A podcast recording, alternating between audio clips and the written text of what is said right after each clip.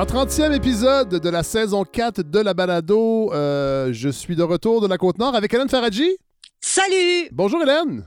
Ça va bien? Ouais, là, on est à distance. Normalement, on Eh aurait dû oui. être ensemble. euh, Bah mais, oui. j'ai Bah attrapé, oui. j'ai attrapé la gastro. Oh. ouais, j'ai attrapé la gastro hier. euh, extrêmement violente. Euh, C'est mon fils qui m'a passé ça, j'imagine. Lui, il a eu, peu. Maudits enfants. Ah, maudits enfants. Maudits enfants. Ouais, et euh, ça n'a rien à voir avec la Côte-Nord, cela dit. Je pense pas qu'on l'a attrapé là-bas. Euh, oui, on est revenu à Montréal, finalement, lundi. Euh, Et tellement de bons commentaires pour l'épisode de Fermont. Je suis très heureux. Ben oui, un- c'était formidable. Ben, c'était une nouvelle, euh, nouvelle approche, là, plus terrain. Euh, J'essaie les affaires, puis euh, finalement, les gens ont bien aimé ça. Alors, euh, il y aura deux autres épisodes de ce voyage-là qui vont être diffusés, mais l'an prochain, à la demande de Tourisme Côte-Nord qui nous a invités Mhm. là-bas. Donc, voilà, c'est en préparation. J'ai bien hâte de vous, de vous diffuser ça. C'était vraiment tout un très, très agréable voyage. Mais 4000 km en 8 jours, euh, c'est beaucoup. Ben oui, puis nous, nous, on est bien contents que vous soyez rentrés à la maison. Oui, voilà, voilà. Ben et oui. et j'aurais aimé ça qu'on qu'on soit face à face. On avait Dominique Tardif qui était prévu, le Ben journaliste oui, à la presse. ah, du champagne, des confettis, on avait tout prévu. là. Jusque-là. Mais euh, il, il devait venir nous parler de, son, de sa balado, son podcast, Oui. de Deviens-tu ce que tu as voulu? Ça va être remis à la semaine prochaine. Donc, avec vous, Hélène, euh, je pense qu'on aura une bonne discussion aussi sur la culture, le journalisme culturel et tout. Voilà. Mais là, cette semaine, moi, je trouvais ça euh, triste de ne pas vous entendre. Alors, euh, on a encore la capacité de, de faire ces, ces segments-là à distance. C'est pas l'idéal, mais quand même, en, en dessous Bon, on rien, va prendre ça. Voilà, hein, on va prendre ça. Ouais. Puis euh, moi, je suis d'autant plus contente que cette semaine, ben, c'est Cannes. Ah! C'est le festival de Cannes. Et vous n'êtes pas oui. là, là? Ben non, puisque je suis avec vous. Faut suivre un peu, Fred. Oui, je sais auriez que vous êtes malade. Vous auriez pu être là-bas. Ah, je, je, je délire pas encore. là. Non, vous auriez pu être là-bas. Mais non, mais Ben. non, je suis euh, dans mon cagibi chez moi, euh, pas du tout sur la croisette, mais peu importe, j'ai eu quand même envie de vous parler du plus grand festival du monde parce que même quand on n'y est pas, c'est au cœur de l'actualité quand on aime au moins un peu le cinéma. Ouais. Faut le dire, une palme d'or, c'est quand même pas de la gnognotte, donc c'est important. Mais j'ai surtout eu envie de vous en parler parce que j'ai réalisé que j'avais une espèce de relation amour-haine avec ce festival Eh qui ben. grandit avec le temps. Ouais, ouais, ouais. Amour, je commence par l'amour parce que, ben, faut, pour ceux qui n'ont pas eu la chance d'y aller, Cannes, c'est d'abord la plus belle salle de cinéma du monde. Ah oui. C'est le, le théâtre Lumière, c'est absolument exceptionnel. En plus, on y joue les plus beaux films du monde dévoilés en première mondiale. Et quand on est journaliste, c'est une excitation absolument incroyable. Oui. J'ai eu la chance d'y aller l'année où il y avait La vie d'Adèle, Oui. où il y avait Mommy. Ah oui, mon Dieu, oui. Vous savez, on entend beaucoup euh, Oh, la salle de cinéma, c'est magique, on vit quelque chose de collectif sans se parler. Ben, moi, j'ai compris ce que ça Ouais. voulait dire à Cannes à ce moment-là, Ouais. parce que, ben, évidemment, l'excitation devant la vie d'Adèle, mais surtout ce moment dans Mommy où euh, Antoine-Olivier Pilon ouvre l'écran et toute la salle spontanément s'est mise à applaudir. Puis des critiques qui applaudissent, c'est quand même rare Ah comme oui, la mare de pape. Surtout là, en France. Et- Exactement. Et il faut dire, Hélène, que Cannes, ben, c'est pas Dunkerque. Hein? euh, c'est quand même. en, tout, en respect pour les gens de Ah, Dunkerque, oui, bien sûr. Mais Bien, on adore les. c'est assez dans le sud. Hein? C'est assez dans le Voilà. sud. Puis un festival de cinéma à Dunkerque, ça aurait peut-être pas le même appel. Peut-être ce serait très sympathique aussi. Mais Ouais. effectivement, on est face à la mer. Ouais, ouais. Il fait beau, il fait chaud. Donc amour, amour, amour. Mais Ben oui. festival aussi qui peut-être ne se tient pas tout à fait aussi droit dans ses bottes que moi j'aimerais. Ah. Je vais m'e- je vais m'expliquer. Ouais. Les rares fois où j'ai eu l'occasion d'y aller, donc j'ai vécu la même chose, c'est-à-dire une effervescence absolument abrutissante. C'était en moyenne cinq films par jour, une exaltation, mais aussi le sentiment très étrange d'être en pays de cinéma et uniquement en pays de Ah, cinéma. ouais, ouais, ouais. Je me souviens d'avoir dit euh, que s'il y avait la troisième guerre mondiale pendant que j'étais à Cannes, je le saurais même pas. Quand on est à Cannes, on vit en vase clos, on n'a presque plus de rapport avec le monde, le vrai, et c'est un peu la face, la face cachée de Cannes, parce que sur les marches, les invités, eux, affichent assez, assez fréquemment leur politisation. hein. Et c'est cette espèce de paradoxe qui fait je sais plus trop comment me situer par rapport à Cannes. C'est Cannes, c'est à la fois l'endroit le plus politique au monde et le moins ah, politique au monde. Ah, On va commencer par le plus. Hein. Euh, évidemment, cette année, c'est encore plus exacerbé. Il y a eu l'annulation de la venue de toute représentation diplomatique russe, la présence en compétition du cinéaste russe dissident Serebrennikov, qui présentait la femme de Tchaïkovski. On a aussi l'Ukrainien Losnitsa qui lui vient présenter son documentaire Natural History of Destruction. Destruction. Et puis un film du Lituanien Mantas Kvedaravicius. Je pense que c'est exact. si euh, nos auditeurs veulent me corriger, ça me fera plaisir. Je, je, non, mais je le connaissais pas, j'avoue, euh, mon, mon, mon, inculture. Mais euh, ce pauvre homme, bah, il a été tué à Mariupol début ah. avril. Et on a rajouté son film oh. Dernière minute dans la sélection de Cannes pour lui rendre hommage, évidemment. On a aussi la garantie, hein, ça vient de commencer le festival de Cannes, mais je peux vous garantir que les vedettes vont adorer dire que la guerre, c'est mal. Ah Et bien sûr, on a eu cette cérémonie d'ouverture mercredi soir où le président Zelensky lui-même est venu intervenir. On l'écoute. Потрібен новий Чаплін, який доведе і зараз, що кінематограф перестав бути німим. Звичайно, ми продовжимо битися. І у нас немає альтернативи, ніж виборювати свободу. І я впевнений, що диктатор програє. Інші люди гинуть щодня, і вони не оживуть після фрази Стоп, знято. Bon. Je, je vous traduis oui, ça. Oui, pour les gens qui, euh, qui sont rouillés de leur ukrainien. Qui sont rouillés, oui, bien sûr. Nous avons besoin d'un nouveau Chaplin qui prouvera encore une fois que le cinéma n'est pas muet. Bien sûr, nous continuerons à nous battre parce que nous n'avons pas le choix de défendre la liberté et je suis convaincu que le dictateur va perdre. Des gens meurent chaque jour et ils ne reviendront pas à la vie après la phrase stop, coupé. Donc voilà comment est intervenu le président Zelensky en pleine cérémonie d'ouverture du Festival de Cannes. C'était évidemment un moment assez émouvant, assez troublant aussi. Oui. Hein, Moi, j'ai trouvé ça étrange, Hélène. Oui, ben c'est ça, c'est un peu euh, quand on. Je me souviens il y a quelques années quand on parlait de politique spectacle. Oui. Euh, c'est un petit peu euh, exactement ce à quoi on pouvait faire référence. ce genre d'intervention. Ouais, on, rappelle que le président Zelensky c'est un, humoriste ou un acteur, les deux? Eh ben, je pense qu'il était d'abord humoriste, ensuite comédien, acteur. Sans rien enlever à à ce qu'il est devenu dans le conflit, mais c'est quand même quelqu'un qui se met en scène de façon. On voit, on voit qu'il maîtrise bien les codes. Bon, c'est ça. Et je trouvais ça étrange de le voir comme ça à, l'ouverture d'un festival, alors mm-hmm. que son pays est en guerre. Je sais pas. Il y avait quelque chose d'un peu troublant, effectivement, mais alors on peut se dire, ben, c'est son ancienne famille, la famille du cinéma, des acteurs, des metteurs en scène. Bon, peut-être qu'il se sentait une affinité particulière, mais je pense surtout qu'il est dans une logique en ce moment de d'investir toutes les tribunes possibles en espérant que quelqu'un quelque part puisse enfin faire cesser cette guerre. Je suis pas sûre que ça, ça aura cet effet-là. Je veux dire, s'adresser à un public de gens qui sont probablement déjà convacus ben que la guerre c'est mal. Oui, oui, oui. Hein, ça m'étonnerait que dans l'eau il y ait des gens qui soutiennent Poutine. Non, non. Euh, Ils diront pas de toute façon. Non, c'est ça. Mais c'est, ça reste une opération, disons, publicitaire, ou en tout cas qui, qui a des visées euh, peut-être plus plus hum, artificielles que réellement inspirées. Mais bon, ça a eu lieu et ça prouve encore une fois cet accueil qu'on fait en général à Cannes à tout ce qui est politique. Hein. Il, y a, eu des exemples à n'en plus finir au cours de l'histoire de Cannes d'ailleurs de cette politisation de l'événement. Par exemple, en 2016, il y a pas très longtemps, c'était toute l'équipe du film brésilien Aquarius, film réalisé par Kleber Mendoza Filo, qui montait les marches et à peine arrivé en haut des marches, il déployait une banderole pour dénoncer la destitution de la présidente Dilma Rousseff selon eux, il y avait eu un coup d'État au Brésil, donc ils avaient profité de ce moment canois pour le dénoncer. On avait eu notre Xavier Dolan aussi en 2012, qui avait réussi à faire porter un carré rouge au grand chef de Cannes, le programmateur Thierry Frémaux. Et euh, tous ensemble, ils avaient monté les marches avec leur carré rouge pour soutenir les étudiants québécois.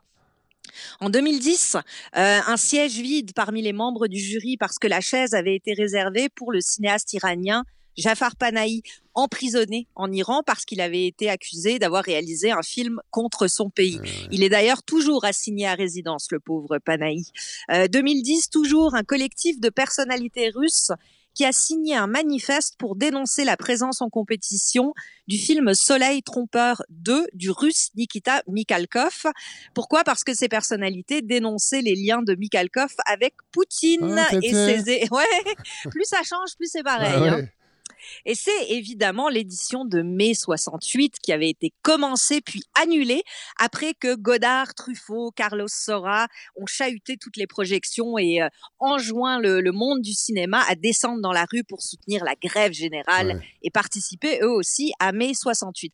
On a aussi eu dans les palmarès des moments hyper politiques, par exemple, les palmes d'or qui ont été remises à Fahrenheit 9/11 de Michael Moore, qui n'était pas un grand film, mais qui avait une charge évidemment politique. Ouais. Ou alors, en 1981, on l'avait remise à L'homme de fer de Wajda, qui chroniquait la naissance de Solidarność en Pologne, alors même que Solidarność était en train de changer la face de la Pologne. Ouais. Donc il y en a plein des exemples comme ça où ceux et celles qui participent à Cannes ben, ont, ont su utiliser cette tribune-là de Ouais. Cannes, qui est quand même une des plus médiatiques au monde, pour soutenir des causes, euh, contester des politiques, attirer l'attention sur des injustices, des iniquités, qui de coup, du coup pouvaient devenir des préoccupations mondiales.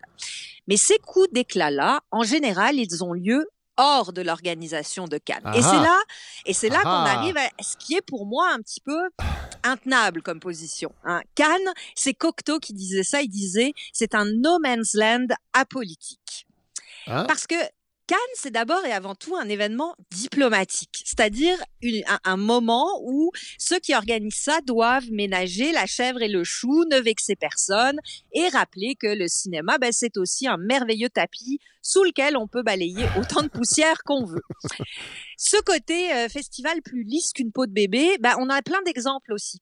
1956, l'immense documentaire Nuit et brouillard d'Alain René est annoncé en sélection officielle. C'est le représentant de la France, euh, film sur la déportation, Ouais. les camps de concentration majeurs. Ouais. Sauf que ça fait de la peine à l'Allemagne de l'Ouest Ah. qui demande le retrait du film au nom de la Ah, réconciliation. mon Dieu. Et oui, et résultat, bah, Nuit et brouillard va être présenté à Cannes, mais hors compétition, donc aucune chance de Palme d'Or. Ouais.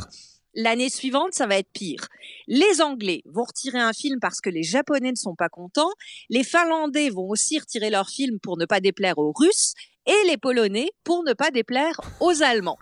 Alors, Finalement, il n'y a, eu aucun film euh, cette année-là euh, en ben, le plus drôle, le plus drôle, c'est que le film qui gagne la Palme d'Or cette année-là, c'est Le Monde du silence. Ça s'invente pas.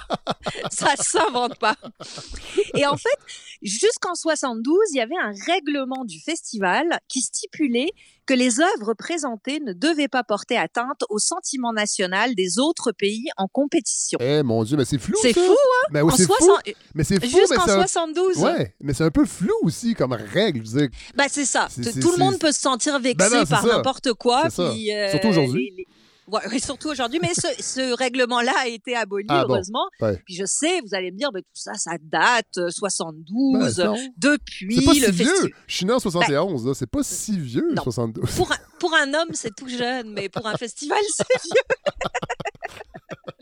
Merci. Mais bon, non, c'est ça. On peut se dire que depuis, bon, le festival a quand même un peu plus mis ses culottes. Il Ouais. a soutenu des films, des cinéastes, des industries nationales qui ont bénéficié de leur coup de projecteur. Je pense par exemple au cinéma africain qui, quand il arrive à être sélectionné à Cannes, prend quand même un- une ampleur que l'industrie normale n'arrive pas à lui donner. Ouais. Euh, tradition quand même depuis euh, les années 80-90 de soutenir les exclus, les marginaux, les peuples victimes d'injustice. En tout cas, c'est l'image que Cannes Ouais. veut donner. Parce que il reste quand même une grosse, grosse, grosse épine dans le pied de ce festival-là dont il ne sait toujours pas comment se débarrasser alors que ça prendrait pas la tête à Papineau.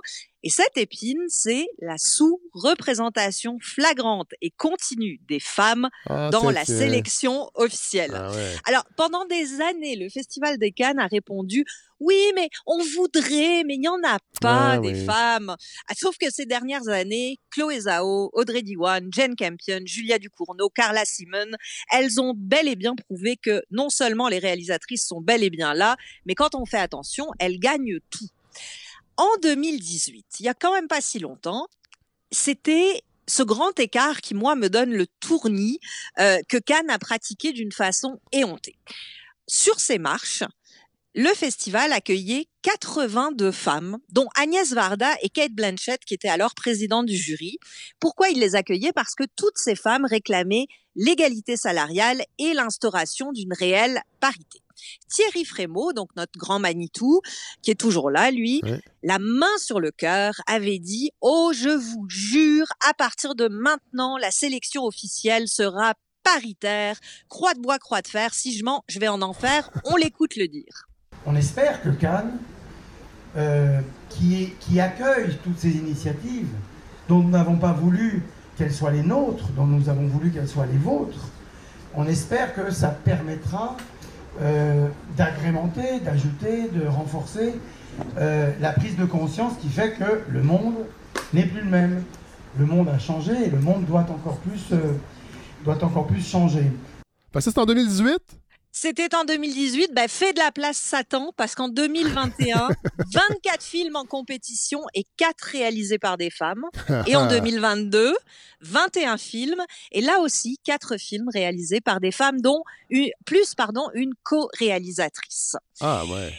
Donc on n'y est pas on n'y est pas du tout. Et, s'il n'y avait que ça, mais non, il y a un autre petit truc qui me chicote. C'est un article qui est paru mardi dernier sur le site spécialisé Deadline.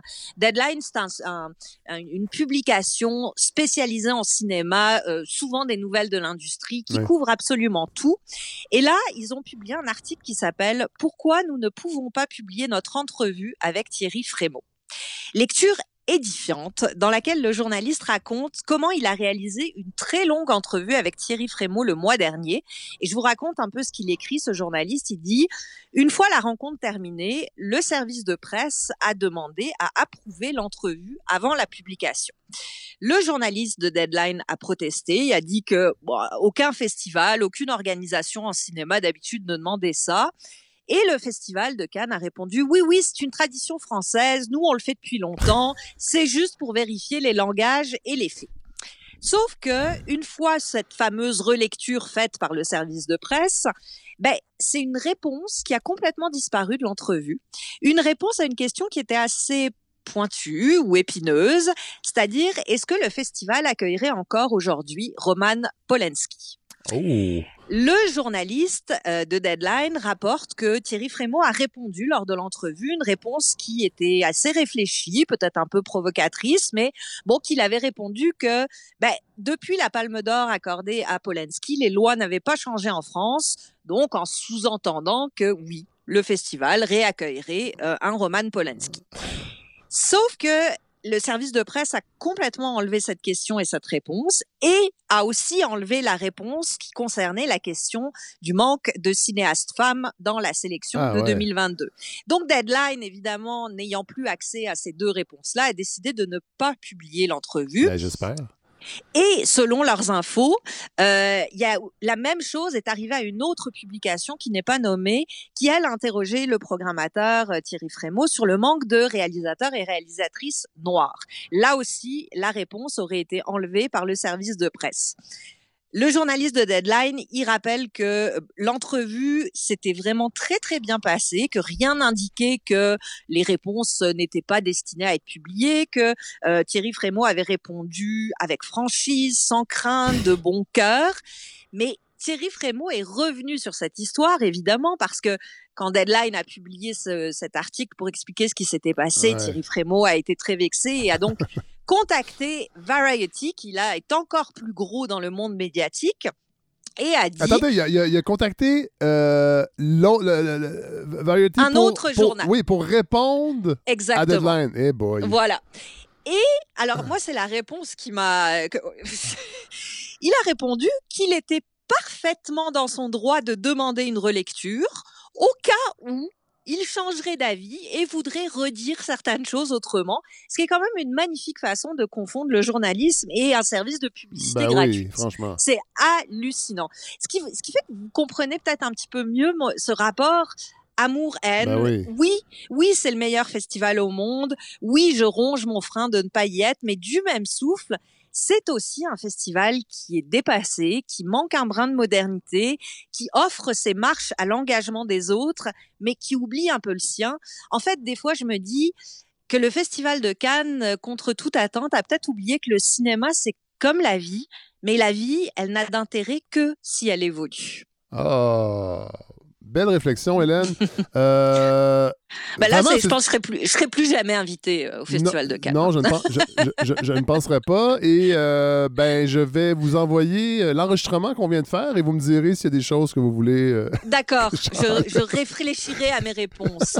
Hey, merci, Hélène. On se retrouve la semaine prochaine. Merci Fred.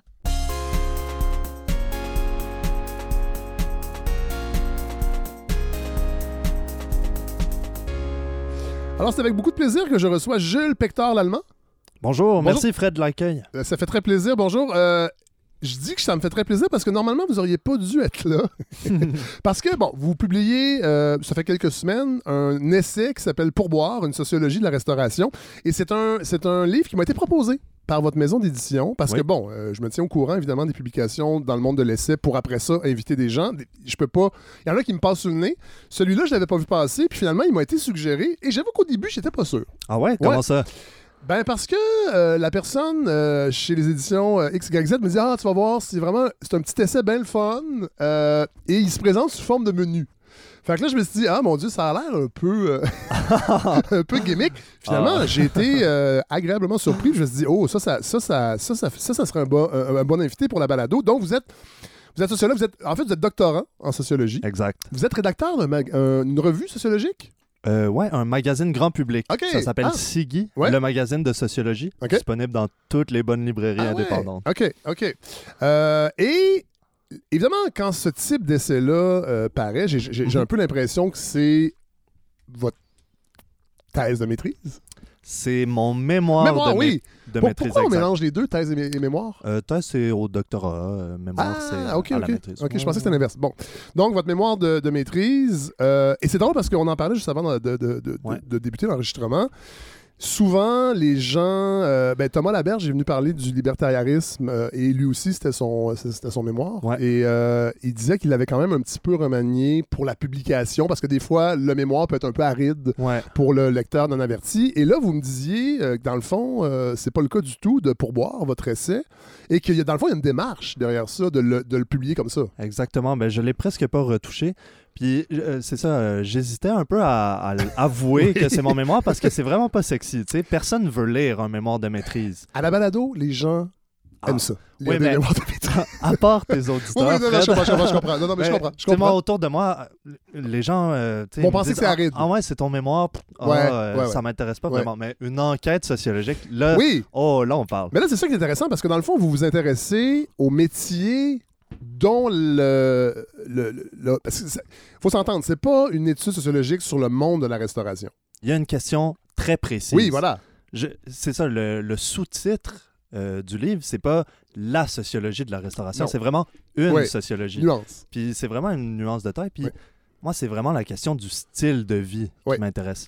Parce que demander à n'importe qui qui a travaillé en restauration, on, on va vous le dire, la restauration offre plus que des emplois, Oui. elle offre un style de vie. C'est pas parce que tu travailles en restauration que tu as ce style de vie-là, mais il existe. Oui. Et, il est- et il, est, il, y a une pré- il y a une- il y a presque une pression. De toute façon, on va en parler tantôt, mais il y a presque Mhm. une pression aussi à adopter ce mode de vie-là pour pouvoir se mouvoir de façon, euh, je dirais, euh, en, ad- en- en équation avec les gens de ce milieu-là, parce que c'est un milieu très prenant. Oui, oui, Ouais. c'est un milieu très prenant. Puis quand tu adoptes ce style de vie-là, ben, tu appartiens à une communauté. Oui, voilà. Et là, ça s'appelle Pourboire, c'est pas pour rien, parce que vous vous intéressez surtout aux gens qui gagnent leur vie avec la notion de pourboire. Exact. Fait que, euh, moi, dans le fond, j'ai fait des entretiens, principalement aussi un peu d'observation Oui. dans des restaurants et des bars, Oui. mais des entretiens avec des gens que le pourboire, c'est leur principale source de revenus. Donc, serveur, serveuse, barman, barman. Et euh, je trouve ça intéressant de vous accueillir parce que vous offrez euh, un éclairage sur un monde qu'on connaît tous, puisqu'on va tous dans les bars, on va tous dans les restaurants. Exact. Et moi, j'ai travaillé longtemps en restauration, du côté des cuisines, pas dans des grands restaurants.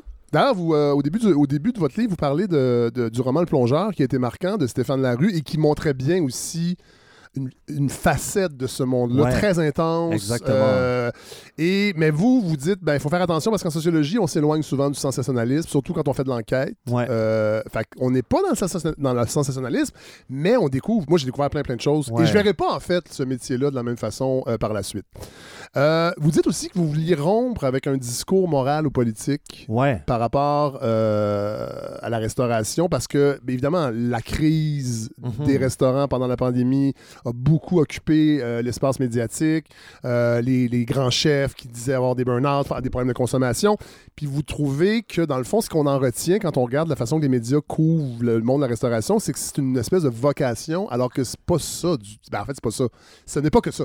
Ouais, mais c'est correct. là. Je veux juste dire, c'est correct Oui. d'avoir un discours moral et politique, surtout si on est dans, dans le monde de la restauration. Ouais. c'est, il faut réfléchir à qu'est-ce qui est juste et injuste. Ouais. Mais moi, c'était vraiment important pour moi que, en tant que sociologue, quand je mène mon enquête, de mettre ces questions-là entre parenthèses, Ouais. la question des rémunérations, de l'instabilité, pour vraiment aller euh, comprendre l'univers de sens, comprendre des visions du monde, mais euh, ce qui implique de retenir, moi, mes jugements de Oui, valeur. voilà. Puis de pas embarquer dans les débats sur Ouais. est-ce que les pourboires devraient être abolis ou Oui, oui, non? ou mieux, mieux que- réparti. Ouais, exact, on n'est pas là-dedans. là. Non, non, non. Voilà. Fait que moi, c'est pas un essai politique. Et là, vous avez fait des enquêtes, donc vous avez parlé à des gens. Mhm. Euh, à peu près com- combien de personnes? Euh, 16. 16 personnes. Ouais, Sur, j'imagine, plusieurs mois? Euh, ouais sur euh, une année. OK.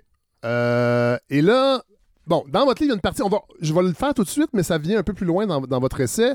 Vous nous offrez une, une- une histoire, en fait, du pourboire que moi, Oui. j'ignorais totalement. Euh, on, on peut parler peut-être du 15e siècle en Oui, Angleterre. oui, absolument. Euh, comment, comment, ça se, comment ça se développe? OK, ben dans le fond, euh, la première forme de pourboire, c'est en Angleterre, c'est le Vales. Et c'est les seigneurs, la noblesse, l'aristocratie qui donnent un petit extra à leurs servants, leurs servantes pour montrer l'appréciation d'un travail bien fait. Le mot vers a une double étymologie. Ouais, exact. Ça veut dire à la fois valoir. Oui. Donc, euh, mon latin. travail vaut quelque chose. Du latin valeo. Là, Valeo. je- j'ai pas l'air du tout d'être euh, ferré en Il a lu le livre. Je répète, je répète ce que j'ai lu.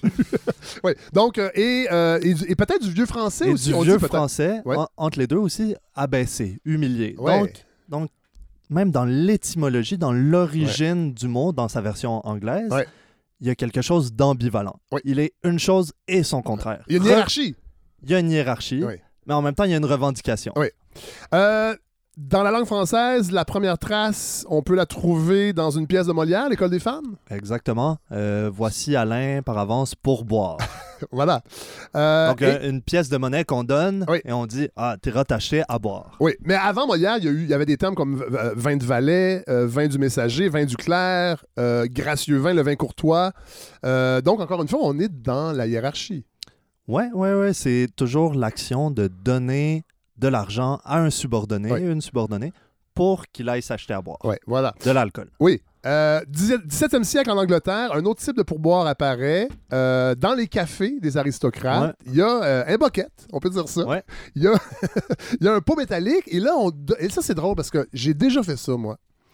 Euh, Arriver dans un bar et aller donner d'avance Oh. 20, 30, 40 dollars pour signifier à la personne je serai là toute la soirée et j'aimerais avoir un bon service. Et je l'ai fait un peu, je sais pas si quelqu'un m'avait déjà peut-être proposé ça de le faire, mais et je me rends compte que c'est une pratique qui était déjà existante au 17e Oui, siècle en Angleterre. oui, oui. Puis là, on, on voit déjà, on commence à voir, c'est ambivalent. C'est quoi le pourboire? Est-ce que c'est un pot de Oui. Est-ce que c'est un cadeau, tout simplement? Est-ce que c'est un paiement? En tout cas, donc, De- c'est, c'est à mi-chemin entre euh, toutes sortes de, de dons. euh. En tout cas. Euh, Et en Angleterre, donc, les, les, oui. les- les nobles mettent de, la, de la monnaie dans ce pot-là qui la fait du haute bruit. société. Oui. Ouais, exact. Lance une pièce de monnaie dans, dans le bucket. Oui. ça fait que cling. Oui. Et là, le garçon de café sait qu'on a payé un petit extra pour que sa commande passe en premier. Dans le fond, c'est le pot des gens pressés qui vont payer un extra. La légende veut que sur ce pot-là, et, et ça, il y a même des chercheurs en sciences sociales qui entretiennent cette légende-là. Euh, la légende voudrait que sur ce pot-là soit écrit to ensure promptness, donc pour assurer la rapidité. Oui. Ce qui devient. Ce qui tips. devient tip. Oui. Donc, ça serait ça l'origine du mot. Mais là, en tout cas, je vais, je suis pas euh, spécialiste en étymologie, Ouais. je vais pas trancher, mais j'ai lu des, des spécialistes de l'é- l'étymologie qui disent que ça n'a pas vraiment de sens parce que le mot promptness n'existait pas. Donc, euh, à, à cette époque-là. Donc, euh, ça viendrait plutôt de- du latin stips, qui veut dire euh, cadeau. Oh, OK. Ou, euh, là, c'est ça, les Oh, étymologues oui, il y a un débattent, débat. ouais. ou euh, de tip me, qui serait une vieille expression de, de langage populaire, là, qui aujourd'hui n'existe Ouais. plus, qui veut dire donne-moi. Ah ouais, ok, ok. Très, vraiment intéressant. Moi, moi, je trouve des fois, en tout cas, l'étymologie, Ah, j'adore oui, vraiment, c'est vraiment intéressant. Puis, euh, c'est pas le sens exact, on s'en rend compte bien. Ouais. Euh, bon, les Britanniques vont importer cette pratique-là en Amérique. Ça va être mal vu au début. Absolument, Euh, ça va être étiqueté comme un-American. Oui, mon Dieu, c'est une longue tradition de un-Americanness. Euh, mais sauf que dans la deuxième moitié du 19e siècle, les, les patrons euh, hôteliers vont y voir une belle façon de mal payer leurs employés, qui sont souvent euh, des Afro-Américains issus de la libération, en fait, de, de euh, libérés de l'esclavage. Ouais, exactement. Ça, c'est dans le fond, c'est une chercheuse américaine, euh, Jaya Raman, qui a, qui a, démontré ça il y a quelques années. Ouais. En fait, on ne savait pas Ah vraiment. ouais. Mais elle a montré que, dans le fond, les grands patrons de l'industrie du transport, de l'hôtellerie, se sont servis du pourboire. Pour continuer à ne pas Ah rémunérer ouais, adéquatement. adéquatement les Afro-Américains euh, récemment euh, émancipés Ouais. du système esclavagiste. Voilà. Là, on est au 19e siècle. Ah ouais, mon Dieu, que ça nous étonne pas. Euh, bon, dès le bon, vous parlez du marquage. Marquage social de l'argent. Vous l'explicitez bien un peu plus tard, mais on. En fait, il y a une signification socia- sociale derrière le pourboire. C'est pas le même argent pour les gens qui, Mhm. qui sont payés avec du pourboire. C'est pas le même argent que la paye régulière horaire. Exact. Puis ça, ça défie toute définition euh, économiste de l'argent. Hein? Ouais. Parce que l'argent, c'est censé être un outil d'échange neutre, Tout à fait. impersonnel. On dit un dollar est un dollar. Ouais. Donc, on entend par là que euh, on pourrait s'échanger, toi et moi, Fred, 20 dollars, ça changerait absolument rien. Donc ça, c'est la définition qu'on a habituellement. Sauf que ça tient pas tout à fait la route. Il y a de l'argent sale, il y a de l'argent propre. C'est vrai. Il y a 200 dollars que ta mère te donne à Noël enveloppe- dans une carte enveloppée avec un beau ruban Ouais. écrit pour t'acheter euh, des nouveaux écouteurs dans ton studio. Tu vas pas le dépenser de la même manière que le 500 dollars de Papa Legault Ouais. ou que le 200 dollars Ouais. euh, que tu as gagné à la loterie. Ouais. Bref, on l'argent, on l'enveloppe de notre moralité, de notre sentimentalité. La manière dont on l'obt- l'obtient façonne la manière dont on va le dépenser. Et le pourboire. Et le pourboire, justement, euh, fait pas exception à la règle. Donc, moi, j'ai rencontré, comme tu, tu le disais, Ouais. euh, des, des serveurs, des serveuses, et rapidement, tout de suite, tout le monde me disait j'ai un double système de dépenses. Ben, Ouais. Pas comme ça, là, mais Non, non, non, mais oui. en fait, il disait le salaire horaire Ouais. qui est déposé euh, par dépôt direct sur mon compte en banque. Ça, il me sert à payer mon loyer, euh, Ouais. euh, Internet, euh, Internet, les, les le dépenses téléphone. courantes. Ouais. Les dépenses courantes, les dépenses fixes. Ouais. Revenus fixes, dépenses fixes. Ouais. Le pourboire, qui est lui variable, qu'on obtient directement du client, c'est vrai. pas le patron qui nous le donne, qu'on repart avec à la fin du quart de travail, en argent cash, qu'on dépose dans la poche. Mais ça, on me disait, c'est de l'argent de poche, justement. Ou c'est du funny money, de l'argent drôle. Pour les Pour- loisirs. Pour les loisirs, la dépense. Et par là, on entendait euh, boire de l'alcool avec ses amis. Pour la fête et les sorties au resto. Ouais. Euh, De toute façon, on va reparler de ça aussi parce qu'il y, a- il y a tout un univers qui, qui, euh, qui recouvre ça. Bon, sans surprise, assez rapidement dans votre essai, on se rend compte que, et ça c'est toujours à partir des témoignages de vos enquêtes, le physique. Le physique des gens est extrêmement important et les physiques hors normes sont filtrés dès le début. C'est difficile de devenir employé à pourboire, contrairement à ce qu'on pense. C'est plus difficile qu'on peut le penser. C'est pas pour tout le monde. Ouais, exact. Mais moi, je me suis surtout concentré sur qu'est-ce qui se passe une fois qu'on est à l'intérieur du monde Oui, de la oui. restauration, une fois qu'on arrive à y rentrer, mais quand même, j'ai montré que c'est pas toujours facile. Oui. Bon, euh, il y a évidemment des discriminations à l'embauche, euh, discrimination raciale.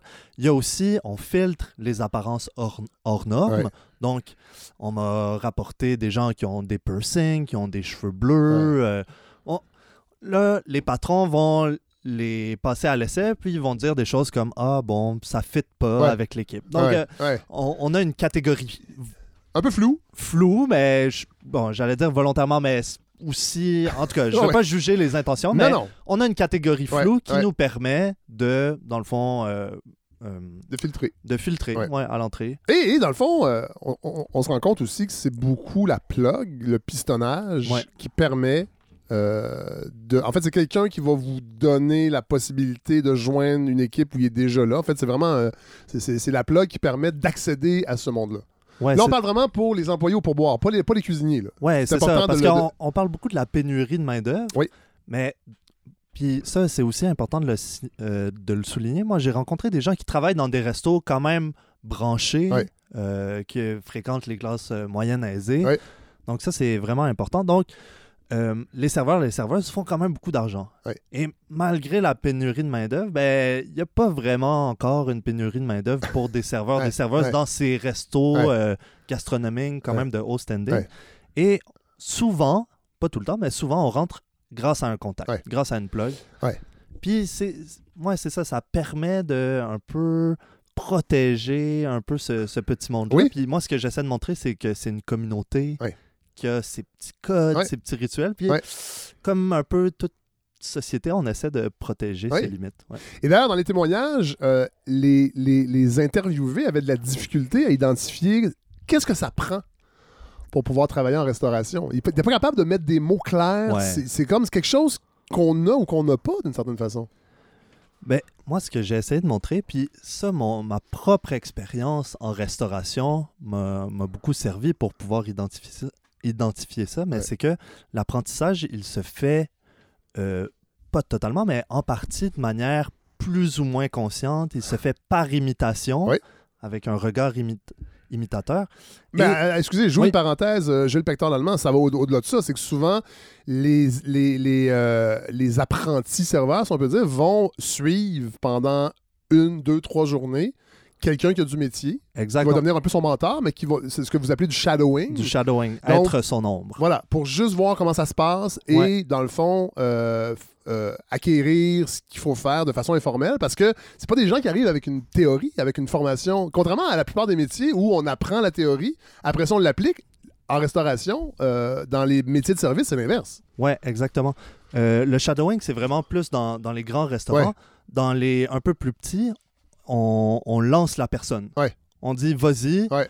Puis là, tu apprends sur le tas, Ouais. tu regardes un peu les autres, euh, puis tu essaies de prendre la vitesse. Donc, puis aussi, c'est parce que le, le travail de service en restauration, mais en cuisine aussi, mais il se fait dans l'urgence. Oui. Parce que on mange, on boit à des heures très précises. C'est des, actions ritualisées Ouais. qui dépassent largement le, le simple euh, la servir, satisfaction. la- oui. Oui, oui, c'est, au-delà du besoin biologique. Là, Ouais. on mange à des heures précises. oui. Donc, tous les clients arrivent au restaurant en même temps. Et là, on est dans le rush. Le fameux coup de feu. Euh, coup on, de parlait, feu. on parlait du plongeur de Stéphane Larue. là. Exact. Euh, Ouais, il l'a merveilleusement euh, décrit. Et donc, tout se passe dans l'urgence et on n'a pas le temps de réfléchir à chacune de nos opérations. Il faut que ça se fasse de manière quasi instinctive. Voilà. C'est pour ça que l'apprentissage se fait dans, euh, sur le tas. Sur le tas, voilà. Et, et donc, c'est ça, contrairement aux autres carrières où d'abord on acquiert les savoirs théoriques Ouais. qu'on met en pratique, là, on veut voir si les nouveaux, les nouvelles sont bons, sont rapides, Ouais, sont efficaces, ouais, sont ouais. capables d'assimiler, de comprendre la dynamique, mais de manière semi-consciente. Puis c'est seulement après là, que, une fois qu'on est installé dans le monde de la restauration, que là, on va aller suivre des cours à l'Institut du bar de Montréal, à Ouais. l'Institut d'hôtellerie, En sommellerie. En sommellerie. Puis les gens qui font l'inverse, on, se fout de leur gueule. Oui, c'est ça, on- c'est ça qui. Vous, Oui, vous oui. en parlez, c'est que ces gens-là euh, sont considérés. On, on rit d'eux. Parce que euh, c'est pas comme ça que ça fonctionne. On n'arrive pas avec notre théorie, notre, notre, coup- notre formation en Non. bar. Euh, Il y a plusieurs formations disponibles. Ouais. C'est toujours des petites écoles privées, souvent. Oui, oui, euh, oui. la- la- les écoles de bartending. Ces gens-là sont un peu raillés parce que ça fonctionne pas comme ça. Absolument. Les, les jeunes qui font l'école du bar de Montréal, par exemple, euh, qui cherchent un emploi, qui disent qu'ils qui sont des barman ou des barmaids euh, Formés, chevron- ouais. formés parce qu'ils ont fait la formation, euh, les, comment dire, les, les serveurs, les serveuses de carrière Ouais. trouvent ça drôle parce Ouais. que, dans le fond, on peut pas évaluer la valeur euh, d'un barman, d'une barmaid ou de n'importe qui si euh, il a jamais affronté le Ouais. rush. Ouais. Il faut Ouais. montrer que tu es capable de survivre au rush d'abord. Euh, vous abordez euh, l'idée d'ascension aussi. Il y a trois, il y a- il y a- il y a trois- on peut dire qu'il y a trois paliers Mhm. euh, dans le- le- le- les carrières en service. Donc, on commence équipe de soutien. Ouais. En fait, vous dites, oui, on- euh, je, je ouvrir aussi une autre parenthèse. Vous dites c'est très genré euh, au début. Habituellement, les filles font du service, Puis Ouais. les gars euh, vont être dans les cuisines ou vont être boss boy? Boss boy, barman. euh, ben, il y a des hommes serveurs, Oui. euh, mais souvent quand on commence, le jeune homme va être boss boy, puis la jeune femme va être hôtesse. Et là, après ça, bon, ça, c'est la, la première étape. Deuxième palier, on va devenir serveur ou serveuse. Mhm. Et dernier palier, euh, là, on va faire du service, mais on va être plus aux ressources humaines, donc gestion, maître d'hôtel. euh, Maître d'hôtel. Donc, euh, moitié service, Ouais. mais gérer aussi, superviser, gérer les Ouais, plaintes, s'assurer que tout va bien, faire les horaires, faire de la comptabilité. Et- Chose étonnante, euh, on apprend dans votre, dans votre essai que souvent, la, gravir ces gestions-là, ça ne sera pas dans la- le même établissement. Non, c'est très difficile de, Ah de gravir les échelons dans le même établissement. En- encore là, bon, ça dépend Oui, des restos, oui, mais oui. règle à, partir, à générale- partir de vos enquêtes, là, on oui, règle générale, c'est très difficile. Ouais. Euh, on, souvent, on préfère embaucher un serveur, une serveuse, un, un serveur, une serveuse de l'extérieur. Pour moi, c'est un peu parce qu'on veut préserver un peu cette frontière-là entre euh, les employés de soutien Ouais, et les serveurs, ouais. les serveuses. Parce que, au fond, quand ça fait longtemps que tu es boss boy, boss girl, tu sais, tu es vraiment efficace. Ouais. On, on a besoin de On toi. ne veut pas te perdre On veut pas te perdre pour que tu deviennes serveur. pour que tu deviennes serveur. Ouais. Mais en même temps, tu gagnes vraiment moins Ben oui. que les serveurs, les Ben oui, serveuses. oui. D'ailleurs, parlons de ça un peu parce que, bon, il y a différentes méthodes. En général, là, comment ça se passe? Euh, Est-ce que c'est du chacun pour soi ou, euh, parce que vous, vous, vous l'abordez dans votre essai, euh, il y a des établissements où les, les, les, les pourboires sont mis dans un pot commun et ils sont redistribués avec un système de points? Avec un système de points exact. Comment ça fonctionne? Selon ton poste, mettons boss boy, boss Oui. girl vont avoir 0.5. Oui. Le serveur va avoir un point. Oui. Puis là, selon le nombre d'heures que tu travailles, tu vas accumuler un certain nombre de points. Et donc, à la fin de la journée, La cagnotte? on prend la cagnotte puis on, on la divise Ouais. là, proportionnellement Ouais. au nombre de points qu'on a accumulés. Et il y a des Pac-Man. Il y a des gens qui sont identifiés comme des Pac-Man dans ce système-là. C'est ça. Fait que là, dans le fond, dans ce système de pot commun-là, euh, En fait, il y a une sociologie du pot commun, c'est-à-dire que. Il y a des gens qui sont mal vus parce qu'on trouve qu'ils travaillent pas assez puis font trop d'heures, donc ils font baisser la valeur des points. Exact, exact. Donc, le pot commun, dans le fond, on veut pas que une personne accumule trop de points en travaillant plus longtemps, donc en étirant le ménage de la fin, le, ouais, le ouais, close. ouais. Donc, on, tout le monde veut terminer le plus rapidement possible pour faire augmenter la valeur du point. Et donc, les gens qui traînent un peu la patte lors de la dernière heure, les deux dernières heures de travail.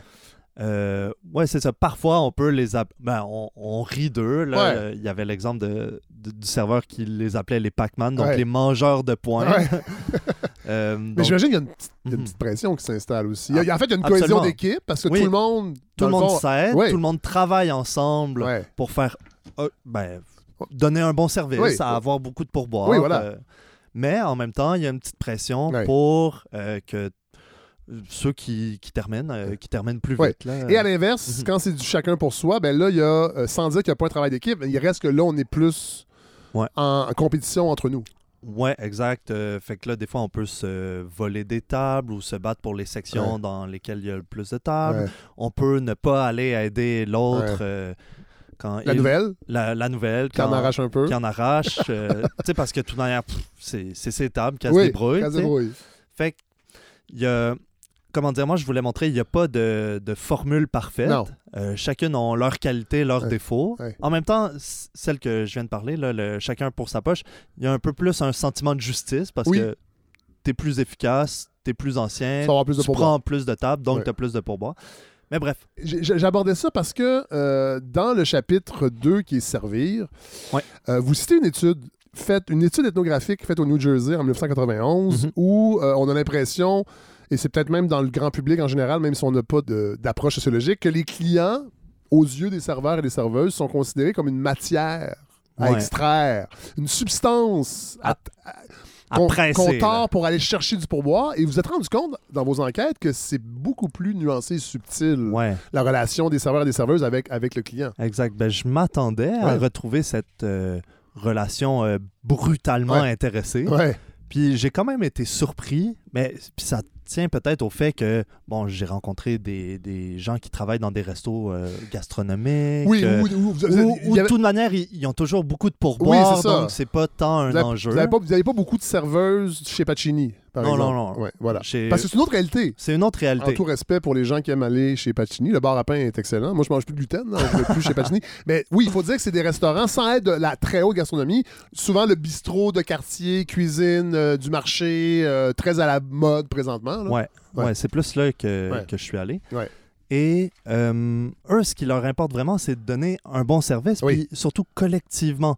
Et si ils perçoivent la clientèle comme de la matière à traiter, c'est c'est plus comme formant un tout Oui. organique. On me disait souvent, ah, les vagues de clients, les Ouais. clients arrivent par vagues. Ouais. La première vague, ça s'est bien passé. La deuxième vague, ça a été horrible. Ouais. Euh, donc, c'est plutôt comme une force de la nature qu'on essaie de contenir collectivement. Il faut bien faire sa préparation. En, en amont, donc euh, préparer les couverts, Oui. etc.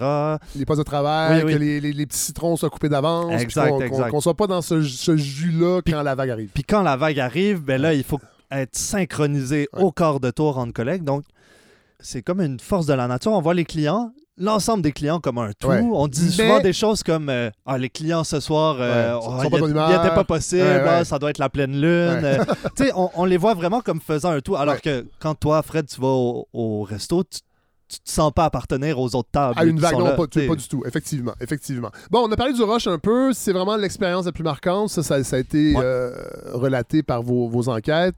Euh, le, le fameux coup de feu, on en a parlé tout à l'heure. Euh, on a l'impression...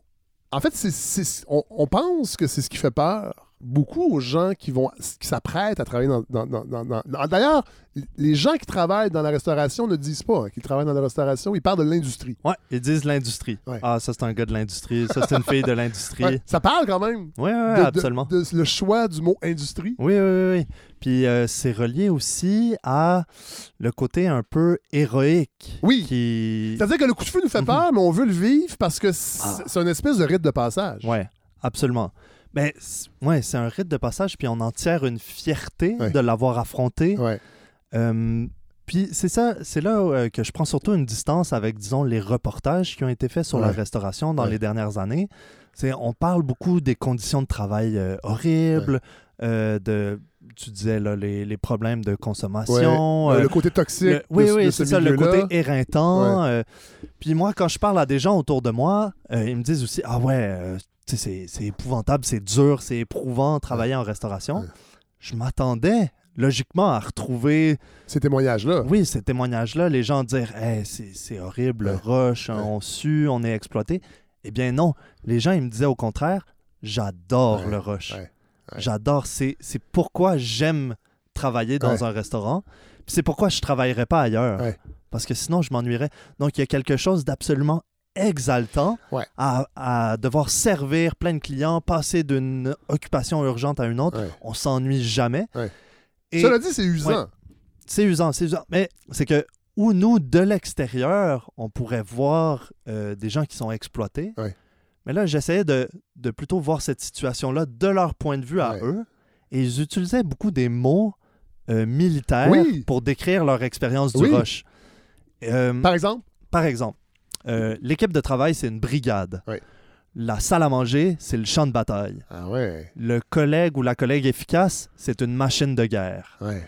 Euh, même les, les bouteilles vides, c'est des corps morts. Ah ouais. Puis on va au front pour les ouais, autres. Ouais, ouais, ouais. Donc il y a une solidarité. Puis là, moi, ce que j'avais l'impression de pouvoir saisir, c'est que ce vocabulaire-là militaire, ben, en fait, il donne un, un côté héroïque. Aux conditions de travail éprouvantes. ouais. Il valorise le sacrifice de soi. Ouais. Et donc, où nous, on pourrait voir de l'exploitation, puis on aurait raison, Oh oui.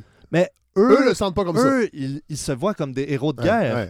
Et donc, ils en tirent une grande fierté. Et ils ont aussi raison d'une certaine Oui. manière de leur point de vue. Oui, et vous, Parce vous- qu'ils font des choses que d'autres sont pas capables de faire. Tout à fait. D'ailleurs, c'est pour ça que c'est- un peu les élus, ceux qui restent longtemps, qui réussissent à faire ça. Ils, ils ont ce sentiment-là de faire partie d'une caste. Ben, une Ben, caste, pas le une bon mot, communauté. Une communauté, voilà. Ouais, absolument. voilà. Euh, vous vous rappelez aussi que le rush, puis c'est drôle parce que comme client, je l'oubliais, euh, ben souvent le rush, ou en tout cas un quart de travail va durer 12-14 heures, Ouais. et c'est une tempête d'essence. Vous utilisez ce terme-là parce que, Ouais. euh, bon, il y a le bruit Mhm. assourdissant, constant. Euh, Il y a l'odorat aussi qui est extrêmement sollicité, on a l'impression, ah, c'est le fun, on travaille dans...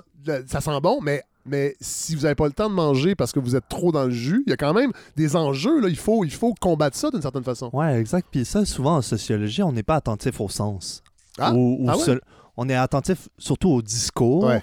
Ouais. Des fois, la, la vue un peu, on Oui. prend des photos, mais euh, l'odeur là, qui creuse l'appétit quand on n'a pas mangé parce qu'on travaille sur l'heure du souper, euh, ça aussi, c'est c'est difficile. Le bruit, euh, les nouveaux, les nouvelles, ils disent tout le temps Oh, wow, c'est la cacophonie, Ouais. c'est difficile de, de se, de se repérer. Ouais.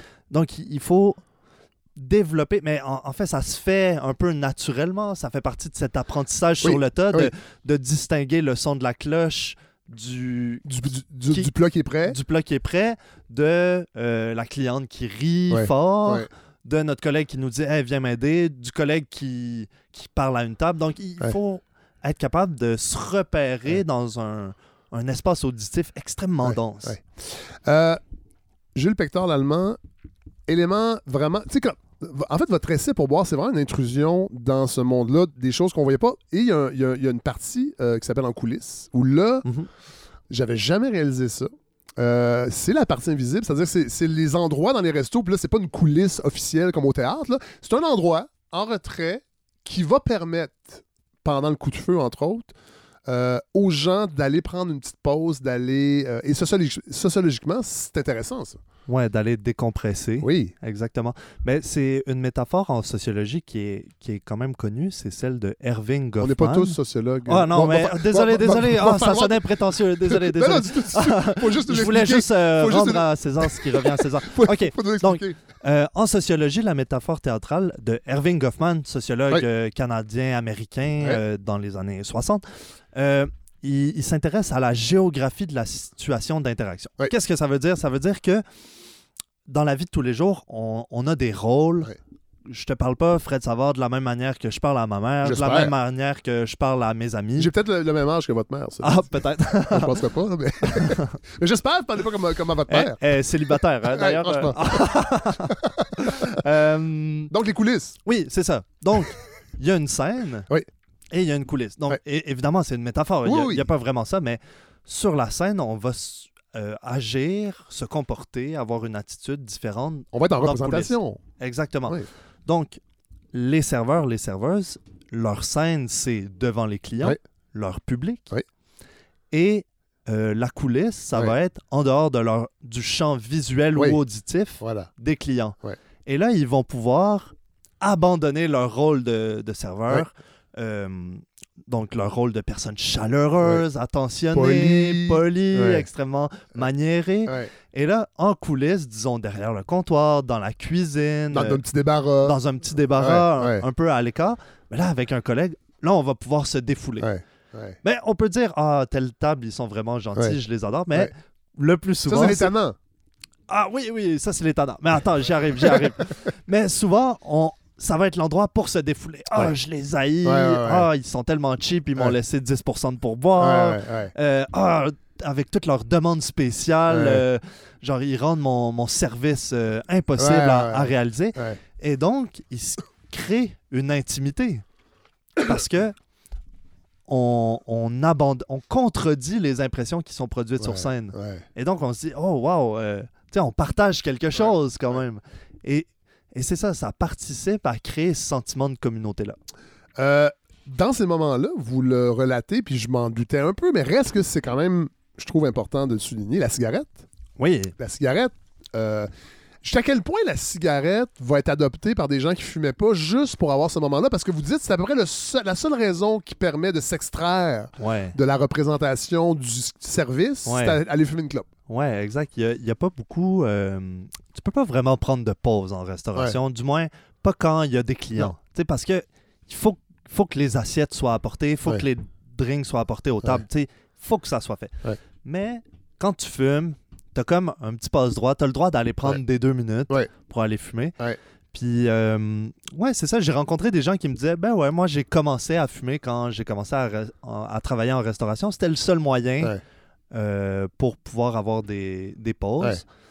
Euh, Peut-être de moins en moins. Oui. Mais en même temps, je ne sais pas présent. à quel point. En Ouais. tout cas, il faudrait des statistiques là-dessus, mais j'ai quand même rencontré beaucoup de gens qui, qui me disaient ah, j'ai commencé à fumer ou ah là j'ai arrêté de travailler en restauration donc j'ai arrêté de fumer. C'était Ouais, comme ouais. ça allait ensemble. Ouais. Euh, On parle des coulisses et euh, il y a quand même une- la notion aussi que, et vous le dites dans votre, dans votre, dans votre essai, c'est que c'est presque tabou aussi de, de, de- de voir les gens du service pas faire du service. On, on les voit jamais Ouais. faire autre chose. C'est pour ça que la coulisse est si importante aussi. Ouais, exactement.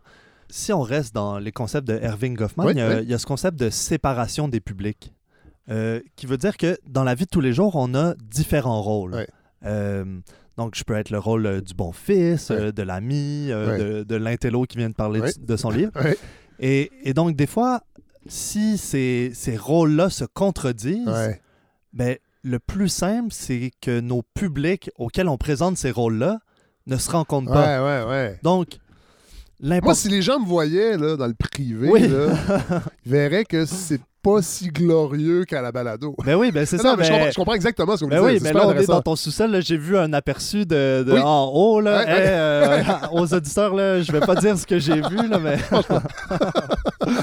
C'est une blague. Mais euh, bref, le, le personnage qu'on présente au client, Ouais. euh, on voudrait pas que euh, le personnage qu'on présente à nos collègues, Ouais. il soit vu par les Mais clients. non, voilà. Ben oui. Euh, parce que, bon, avec nos, nos collègues, on, on peut être grossier, Ouais. on peut être niaiseux, on peut être vulgaire. on peut être vulgaire Ouais. et tout.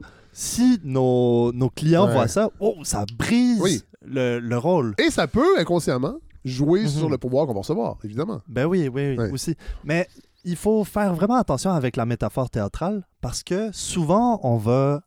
On, on peut avoir une conception romantique. Euh, C'est-à-dire penser que sur la scène, Ouais. on tient un rôle et donc que c'est faux. Ah et oui. qu'en coulisses, là, c'est, on est vraiment nous. Ouais. Mais pour Erving Goffman, on a toujours un rôle. Ouais. Donc, on a un rôle de serveur, mais on a aussi un rôle de collègue. On a un rôle Il n'y a, d'amoureux, pas de hiérarchie des rôles. Il n'y a pas de hiérarchie des rôles. Mais c'est-à-dire, nous-mêmes, on peut se sentir beaucoup plus attachés à notre rôle, Oui. au rôle qu'on présente à nos amis, Ouais. à notre amoureux, notre Ouais, amoureuse, ouais. et beaucoup plus détachés du rôle de serveur-serveuse.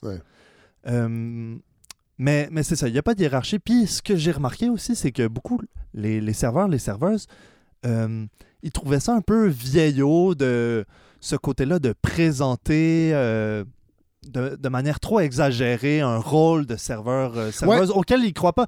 Ils- En, en fait, ils veulent croire, ils ont envie de croire à, à leur rôle de serveuse. Ils, En fait, se considèrent eux-mêmes comme des personnes chaleureuses, attentionnées. Ils, ils prennent un plaisir sincère à faire plaisir. il y a- il y a un souci d'authenticité. Il y a un souci qui est très à la d'authenticité. mode, l'authenticité est partout. Absolument. Mais il y a ce souci-là d'être, de s'éloigner du côté guindé, Ouais. du- d'un- d'une certaine idée du service en Ouais. restauration, peut-être plus de tradition française. Mais bref, moi, tout ce que je veux montrer, c'est que l'authenticité, c'est vraiment croire à son rôle au final. C'est prendre moins de distance possible avec les rôles qu'on a. Euh, dans la partie 4, aussi, une, une- une intrusion, euh, moi, en tout cas, qui m'a intéressé, euh, qui- en fait, c'est la, la- la- ça s'appelle pourboire et ritualité, c'est que vous, vous distinguez trois étapes. Parce que le pourboire, Ouais. c'est pas Le juste... plat de résistance. Oui, hein. voilà, oui, Ah, le fameux menu. Je sais que ça t'a Non, agacé, non, non, là, non, mais- mais- non, c'est moins pire que je pensais. Mais euh, le pourboire, c'est pas juste le, 5, le, le 7 piastres qu'on ramasse sur le comptoir quand les clients sont partis. Euh, Il y a d'abord la collecte. euh, et là, c'est drôle parce que dans vos, vos interviews, vous disiez que, ben, en fait, vous avez remarqué que les employés, dans leur discours, se disent détachés Ouais. du pourboire. Ils, Que c'est pas important pour eux. ils disent c'est pas important, puis il y a un désir d'être détaché. Mais en même temps, si on dit ah moi j'essaie d'être détaché, c'est que au final on l'est pas tout Ben à oui, fait. voilà, il y a hein. une conscience. S'il faut, ouais. s'il faut justifier sur le fait qu'on est détaché, ben, Ouais. c'est parce qu'on ne l'est Ouais. pas tout à fait. Puis on me disait, ah, euh, souvent, les paiements, ils se font par carte aujourd'hui. Donc on me disait, ah, je regarde jamais, je regarde jamais combien les gens vont Oui, laisser. et ça, et ça, ça m'a- c'est drôle parce que quand vous l'avez écrit, je me, je me remémore les fois Mhm. Et c'est vrai qu'il y a une espèce de désir de que le- la serveuse ou le serveur va nous montrer qu'elle ne regarde pas. Oui, C'est un peu affecté, elle regarde vraiment ailleurs. oui, Et tu sens que c'est pour nous montrer qu'elle regarde pas. exact, exact. C'est- une manière de, de respecter l'autre, Oui, de ouais. dire ah, pas de pression. Ouais. Oui, oui, il y a la norme du 15%, mais Ouais. en fait, vous êtes totalement libre. Tout à fait. Donc, on, on respecte le droit euh, au, au pourboire à inscrire un montant de manière privée. Mais en même temps, au moment de, De donner le reçu. de donner le re- de reprendre la machine, Ouais. de déchirer. Ouais. Là, en prenant le papier, là, on jette un coup d'œil Furtif. furtif, rapide, et on, on sait calculer. Donc, oui. on sait à peu près si c'est 15 ou non. On déchire et on donne. Si le montant est. Souvent, on me dit Ah, en bas de 15% moi, euh, je dis rien non plus. Ouais. c'est pas important, ouais. ça l'arrive. C'est plus ou moins vrai. C'est plus ou moins vrai. Mais si c'est en bas de 8 Oui. là, on va demander réparation. Pourquoi? Pourquoi? Parce que, à cause d'une raison d'interprétation fiscale. Puis j'insiste sur interprétation. Donc, mais je suis pas comptable, là. il faudrait demander à un vrai comptable, là, mais dans le fond. Faites attention, si vous dites le mot comptable trois fois à la balado, Pierre-Yves McSween, Oh non, non, non! Arrive. Surtout pas lui! on le salue. non, mais le 8% est important parce que c'est c'est un seuil. oui, c'est un seuil. En restauration, on dit que en bas de 8 que, que le gouvernement du Québec impose comme les, les serveurs, les serveuses, comme s'ils recevaient toujours au minimum 8% Ah de oui, pourboire. OK, c'est ça. Et donc, s'ils reçoivent moins de 8% c'est comme si ils, ils avaient des revenus qui seraient plus in- euh, moins importants Ouais. que ce sur quoi ils sont imposés. Ouais, ouais. Sauf que c'est plus complexe que ça dans les faits parce que on est toujours imposé d'abord et avant tout sur notre revenu annuel. Ouais. Oui, voilà.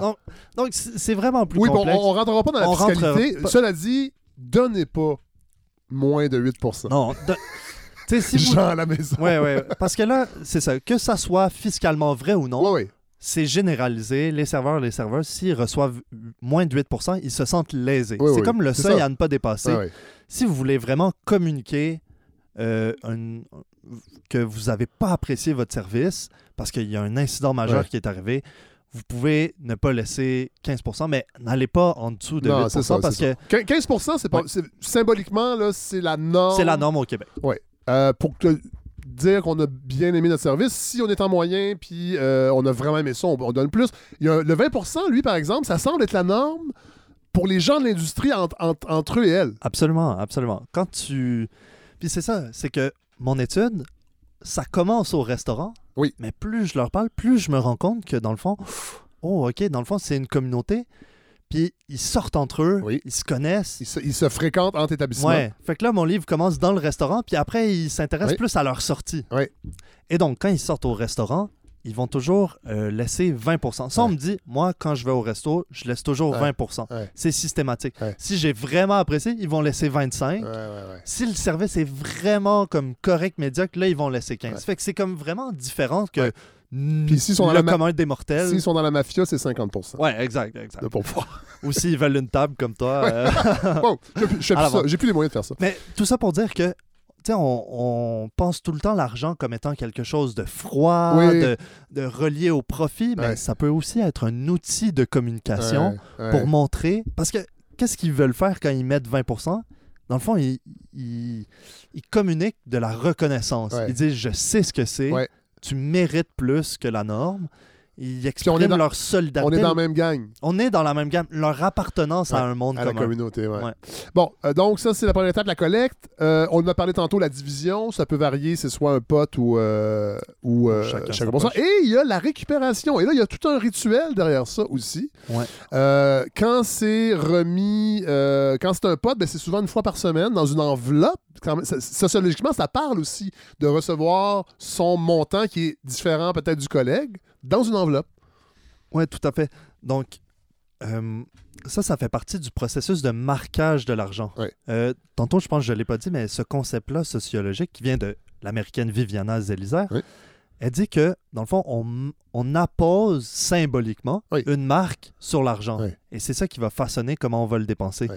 Et cette marque-là, ça peut être euh, dans le langage, par exemple, dire de l'argent de poche, mais ça peut être aussi physiquement. Donc, l'argent, d'abord, elle va être cash, puis Oui. on va la déposer dans une enveloppe, Ouais. on va écrire un nom, Ouais. des fois on demande même une signature. Ouais. Et donc, c'est marqué physiquement, mais aussi temporellement. On le récupère pas euh, le jeudi aux deux semaines, Non, on le ça. récupère à la fin de la journée ou de la semaine. Et, le- et- et il va y avoir un rituel aussi. Souvent, ben, les gens qui travaillent pas ce jour-là, qui viennent chercher leur pourboire, vont rester Ouais. pour prendre un verre avec les employés qui travaillent ce jour-là. Et là, il va y avoir aussi euh, une- du commérage Absolument. qui est très important Ben pour oui. marquer un peu les rôles de chacun. Les rôles, les normes du Ouais, groupe. ouais. Exactement. Donc, on pourrait très bien attendre deux, trois jours pour aller chercher son pour... ben, à son Oui. prochain quart de travail pour y aller. Mais en même temps, on prend plaisir Ouais. à aller sur son lieu de travail en tant que client. Oui. On s'installe au bar, symbole qu'on veut discuter. Oui. Et là, Oui. On va dans un moment pas trop achalandé, on discute avec ses collègues, et là, on va papoter. Les commérages sont très importants. Ah, un tel avait pas une bonne attitude. Ouais. Ah, une telle m'a vraiment sauvé le cul Ouais, ouais, ouais. avec telle table. Telle Donc, personne a été héroïque pendant oui, oui, un quart de travail parce qu'il y a quelqu'un qui est tombé malade, elle, elle travaille pour deux, parce qu'on est bien sorti. Bon, a- Donc, donc les commérages ont vraiment une fonction pédagogique. Ils disent, elles, elles- elles apprennent, ben, elles- elles- comment elles véhiculent les normes. Oui. Quand- à quel point il faut être solidaire, à quel point il faut être euh, euh, efficace. euh, donc, Ouais. dit comment nous comporter, quelles sont les attentes à, no- Ouais. à notre égard. Vous l'avez dit tantôt, ben, on en parle, la communauté est importante. On se rend compte, dans le fond, que les gens du service, c'est extrêmement prenant et souvent, ça va déborder dans leur vie privée. C'est-à-dire que, dans le fond, ils vont se mettre qu'à ne fréquenter des gens de l'industrie parce que ils sont à rebours de la société, forcément. Eux, ils travaillent quand la plupart des gens sont en congé. Mais oui, c'est ça, un restaurant, c'est littéralement un endroit où les gens viennent se restaurer. Ouais. Donc, tu sers, tu travailles quand les gens ne travaillent pas. Voilà. Donc, euh, souvent, tu as des horaires de soir, Ouais. tu travailles la fin de semaine. Oui. Ta propre fin de semaine à toi, c'est quand? C'est lundi, Tout à fait. mardi, Tout à fait. qu'on appelle la fin de semaine de l'industrie. Ouais.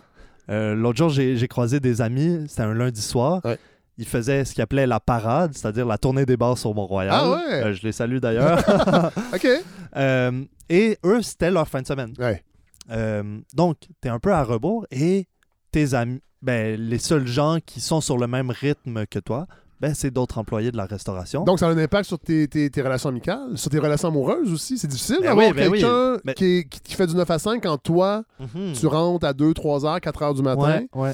euh, Fait que les collègues deviennent des amis, Ouais. des amoureux, euh, qui, qui nourrissent le commérage qui nourrissent le commérage, et la évidemment. communauté. Ben, la matière à bavardage Voilà. préférée, c'est les actualités Ouais. dans le restaurant, euh, les actualités romantiques. les actualités romantiques, euh, le, il y a tout le temps euh, des patrons exécrables Oui. euh, dans tel ou tel restaurant qu'on peut commenter euh, ouais. donc c'est toujours très amusant. En plus, ben c'est ça, on a développé une intimité en coulisses Ben oui. au restaurant. Oui. Puis à la fin même du quart de travail, mais là je sais pas si tu veux en parler tout de Oui, suite, go, mais, go. ben, souvent dans les restaurants, le patron, la patronne offre une consommation d'alcool. oui. C'est ce qu'on appelle la bière staff. Le beer staff. La beer staff. Ben, québécisé, Oui, oui, oui. la bière staff. Euh, Et ça aussi, c'est un rituel euh, sociologiquement qui est intéressant. là. Absolument, absolument, parce que, dans le fond, pendant le rush, ça a été un travail très intense, très éreintant. Peut-être qu'on s'est accroché, peut-être qu'on s'est euh, chicané, engueulé. ouais. Ça peut arriver parce qu'on est tellement sous pression. Avoir une petite bière à la fin du chiffre pour pouvoir décompresser. C'est super important. Puis les gens qui vont pas rester pour boire une bière, souvent on va les voir un peu d'un mauvais œil, Ouais. on, on va les trouver poches, Ouais. ah, tu serais jamais boire. Euh, C'est comme s'ils nous rejetaient au final. Et au final, ils- c'est eux-mêmes qui se rejettent de, de cet univers. de cette communauté. Donc, donc, tu commences à travailler en restauration, mais finalement, ça devient tes amis, ça devient tes sorties. Et il y a une dimension aussi que je découvre dans votre essai, euh, Jules Pector l'Allemand, c'est que ben, les employés de l'industrie, de la restauration, dans leur temps libre, vont souvent le passer en une partie dans leur lieu de travail, c'est-à-dire qu'ils vont aller voir les collègues Ouais.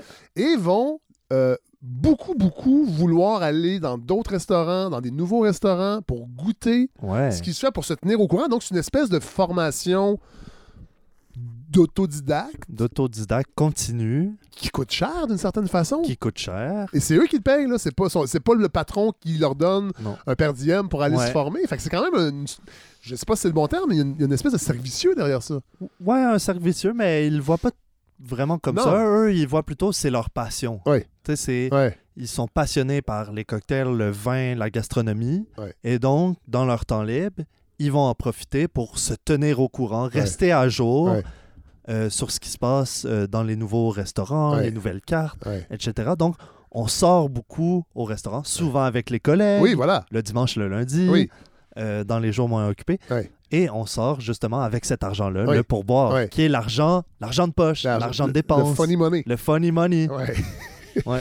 Euh, la- bon, l'alcool, faut en parler parce que Absolument. il y a une frontière quand même qui est souvent très ténue, c'est-à-dire que ben, on sert de l'alcool, on doit y goûter souvent aussi, Ouais. mais les vins, si on veut parler intelligemment sans avoir une, une formation Absolument. en sommellerie, il faut quand même goûter la carte qu'on va proposer. Ouais. Euh, J'imagine que dans les interviews que vous avez fait, euh, c'est un en- ça, ça devient un enjeu, j'imagine, ça, l'alcool, parce que et c'est accepté aussi qu'on soit un petit peu Ouais. Chaud d'ail, comme on dit, Ben, ça en fait- travaillant, et même c'est peut-être encouragé. Ben, tout à fait, ouais. Puis ça fait partie des raisons pourquoi c'est si le fun de Ouais, travailler en ben restauration. Ouais, T'es ouais. proche des alcools, tu goûtes des, des super bons vins. Ouais, ouais. euh, euh, ton collègue euh, que- qui est un peu plus haut dans la hiérarchie informelle euh, de ton établissement, il se sert des shooters pour Ouais, tout le monde. ouais.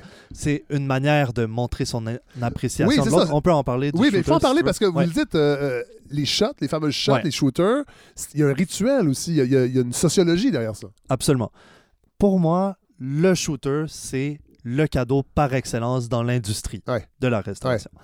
Euh, puis là, je me base sur Marcel Mauss, qui est un anthropologue français du début du siècle dernier. Et de sa théorie sur le don et le contre-don. Euh, pour le dire, euh, pour le donner à partir d'un exemple là, très simple, mettons si toi, Fred, on te, on t'offre un morceau de vêtement à ton anniversaire, Oui. que tu le trouves laid, Oui. tu vas pas le dire. Non. Pourquoi tu vas pas le dire? Parce que, dans le fond, dans la chose donnée, dans le don, le cadeau, la personne qui donne dépose une partie d'elle-même. Oui. Il y a une partie de, de son essence. C'est c'est presque spirituel. Oui, oui. On, on croit qu'on est dans des sociétés totalement sécularisées, mais il reste encore un peu de spiritualité dans, de dans les- sacré. de Oui. sacré Oui. dans, dans le don. Et donc, tu vas, euh, tu vas l'accepter quand même. Oui. Et Je vais sûrement simuler que je suis content, merci. Absolument. Et, et sûrement qu'à son pantoufles. anniversaire, Oui. à cette personne-là, Oui. tu vas lui donner un cadeau Oui. aussi. Parce que euh, quand tu as l'obligation de recevoir les cadeaux, Oui. mais tu as aussi l'obligation de redonner. On n'a qu'à regarder à, à Noël quand on va dans des centres d'achat, essayer de trouver des cadeaux que on sait même pas qu'est-ce qu'on veut Non, donner, mais on ouais. cherche un cadeau. Oui. Mais Ouais, parce qu'il y a là vrai. une obligation sociale, ouais. à la fois de recevoir et de rendre. Pourquoi? Parce que, justement, on veut pas euh, froisser l'autre autrui, mais aussi on veut assurer une certaine, un certain équilibre. Parce que quand on reçoit des cadeaux, ensuite, il y a l'ombre de la dette qui plane, qui plane sur nous. Parce que si on reçoit tout le temps des cadeaux, Puis qu'on en donne jamais. puis qu'on n'en donne jamais, ben, on, on- On est cheap. cheap. euh, D'une certaine manière, on reconnaît la supériorité d'autrui. Ouais. Euh, si un jour va- cette personne-là va être mal pris, ben, on sera comme Ouais, obligé ouais, d'accepter parce qu'elle elle nous fait plein de cadeaux. Et en restauration, Ouais. c'est le, c'est le shooter. En restauration, à mon avis, le, le cadeau par excellence, donc c'est le shooter. Euh, comme n'importe quel cadeau, on est un peu obligé de l'accepter. Hey Fred, on fait Ouais. des shots? Ouais. Là, si, si tu dis non, Ouais. mais là, sûrement, tu vas dire quelque chose comme Ah, mais prends-le pas personnel, j'ai arrêté de boire. Mais c'est justement parce que on- sinon, on le prendrait personnel. parce que dans, dans l'alcool qui a été versé dans les Ouais, petits contenants, ouais. d'une certaine manière, j'ai mis un peu de moi, puis je te dis Tiens, prends un peu de ma Ben personne. oui. Lions-nous à, Ouais. à travers ce, Ouais. cet entrechoquage. Je sais pas ben si oui, ça se dit, oui, fait, fait. cogner ses verres. Ouais. Là, on va se lier, on va sceller une alliance. Donc, t'es mieux d'avoir une bonne raison. Euh, puis sûrement que si, si j'accepte que, bon, tu bois pas, finalement, je vais dire euh, à, la serveur au- à la serveuse, au serveur, sers un, un- de l'eau, Ouais, du jus, ouais, ouais, juste pour qu'on puisse faire le, Tout à fait. Non, le, mais c'est le- vrai. le trinquage. Moi, je le vis depuis que j'ai arrêté de boire de l'alcool. C'est que je me fais encore offrir des choses. C'est souvent 7-Up ou euh, un de lait, un shooter de lait. ou. Et que je prends avec plaisir. Euh, je veux pas casser. euh, Mhm. En fait, je, je- je vais peut-être donner un scoop. Oui. Beaucoup de gens qui travaillent, parce que j'ai beaucoup été dans les bars dans ma vie, j'ai connu beaucoup de gens euh, dans, dans- qui, qui- qui- qui- des, bar- des, des, des barman et des barmaids euh, qui souvent ont des petites techniques pour accepter cette offrande et ne pas la boire parce Ben que oui. sinon ils ne seraient pas capables. Ben oui, ben oui, Souvent, absolument. on va, on va choisir des, des shooters d'alcool blanc pour être capable de mettre de l'eau Absolument. dans son verre à soi ou on va le trinquer rapidement et le Moi, j'ai, on m'a déjà dit, Ouais, ouais. moi, des fois, je, je- je- je le verse derrière mon épaule rapidement. Mhm. J'ai l'impression de le boire et les gens, évidemment, sont en état d'ébriété Ouais, à partir d'un certain âge, ils ne le voient pas. Parce que sinon, avec les clients, tu- on, on serait très, très en état d'ébriété chaque soir là, si on buvait tout ce qu'on nous offre. Ouais, ouais, surtout dans les bars. Ben, moi-même, j'ai travaillé dans un bar dans, dans Villeray. Ouais. Euh, Pas au Miss Villeray. non, non, au huis clos. Ah oui, je suis allé. Euh, Une fois. Puis, euh, c'est ça, ben, moi-même, euh, je faisais ça des Ah fois où, où le, le shooter spécial, c'était le, c'était le, le Wiser, un whisky, là, Oui, bref. ouais. Puis, souvent, on faisait Wiser apérol. Tu sais, un, Ah, un- ouais, ouais, on ouais, top à l'apérol, donc un alcool euh, sucré, 12%. Ouais. Puis là, moi, dans le fond, c'était plus du, du apérol topé au Ouais, Wiser. ouais, tu sais. ouais, je comprends, je comprends. Tu comprends? ça. Fait que Parce des que, fois, il y a des petits trucs comme ça. Ben oui. Parce que, justement, c'est dur. Ben, C'est dur de dire non. on- oui, parce que il- on, on se fait proposer de. Pas juste de l'alcool, en fait, on se fait proposer de se lier à l'autre. Ouais. C'est ça un cadeau, Ouais. c'est se lier Oui. aux autres. Oui. Puis, inversement, une fois qu'on accepte le cadeau, ben, il faut le rendre. Il faut, un jour ou l'autre, payer la tournée en retour. Ben, sinon, euh, C'est mal vu. sinon, ben, sinon, t'es cheap. Oui, on- C'est toujours mal vu d'être cheap. Euh, Oui, c'est toujours mal vu. ben oui. Vous, euh, il y a une hiérarchie informelle. C'est-à-dire que, et vous, et vous donnez l'exemple de, de Nick. Oui. C'est-tu Nick? Non, Nick, c'est celui qui vous, euh, qui vous parle de l'obligation du shooter, mais Ouais. vous, vous- vous- vous l'avez perçu chez un- une des personnes que vous interviewez, qui, dès le début, vous lance plein de noms de restaurants où il travaille, qui est un restaurant qui est en- ouais. à haute échelle, pour, pour marquer où il est rendu. Ouais. Ça, c'est- donc ça, c'est très- c'est présent quand même dans, dans l'industrie. Ouais, ben surtout chez les serveurs et les serveuses de métier. Oui. Donc, euh, qui sont pas celui ou celle que c'est juste une job en attendant, mais qui, ont, qui ont fait le choix de Oui. d'en faire une carrière. Ouais. Qui vont s'équiper, qui vont traîner leur Qui équipement, leur, shaker, qui traînent leur, avec leur eux. bar spoon. Exact, Ouais. exact. Tout leur équipement d'un bar à l'autre. Qui Leur accumulent aussi la merch, donc les, les chandails euh, des, des bars pour lesquels ils ont travaillé, les chandails des, des euh, marques d'alcool. Donc, les serveurs, les serveuses de métier, ils, ils vont. Mais ça, ça, c'était un, un drôle d'entretien. Ça a été mon, mon plus compliqué, en Ouais. fait, parce que la personne voulait un peu que je comprenne qui elle est, Ouais, ouais. en me nommant des établissements, des personnes connues dans le milieu. Ouais. Donc, tout ça pour dire, c'est une petite communauté. Tout le monde se connaît. Il y a des personnalités connues, réputées, respectées. Et travailler avec ces gens-là, ben, Par ça, association, par ça association, nous ben oui, oui, d'une certaine manière.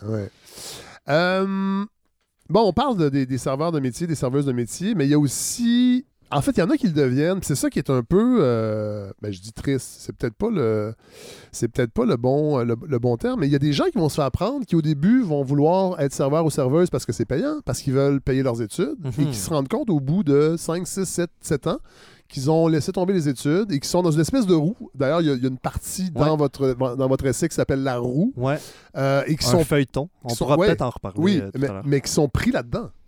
Ouais, mais Ben, pris Hmm. là-dedans. C'est peut-être pas le bon terme, mais, mais qui, dans le fond, se rendent compte qu'ils ont mis de côté leurs études Ouais. et qui sont dans ce monde-là qui est très prenant. ouais, mais j'essaie de ne pas trop poser de jugement, Non, non, à savoir si c'est triste Moi, je peux ou le faire. non. Moi, je fais juste oui, oui, toi, tu peux le le faire.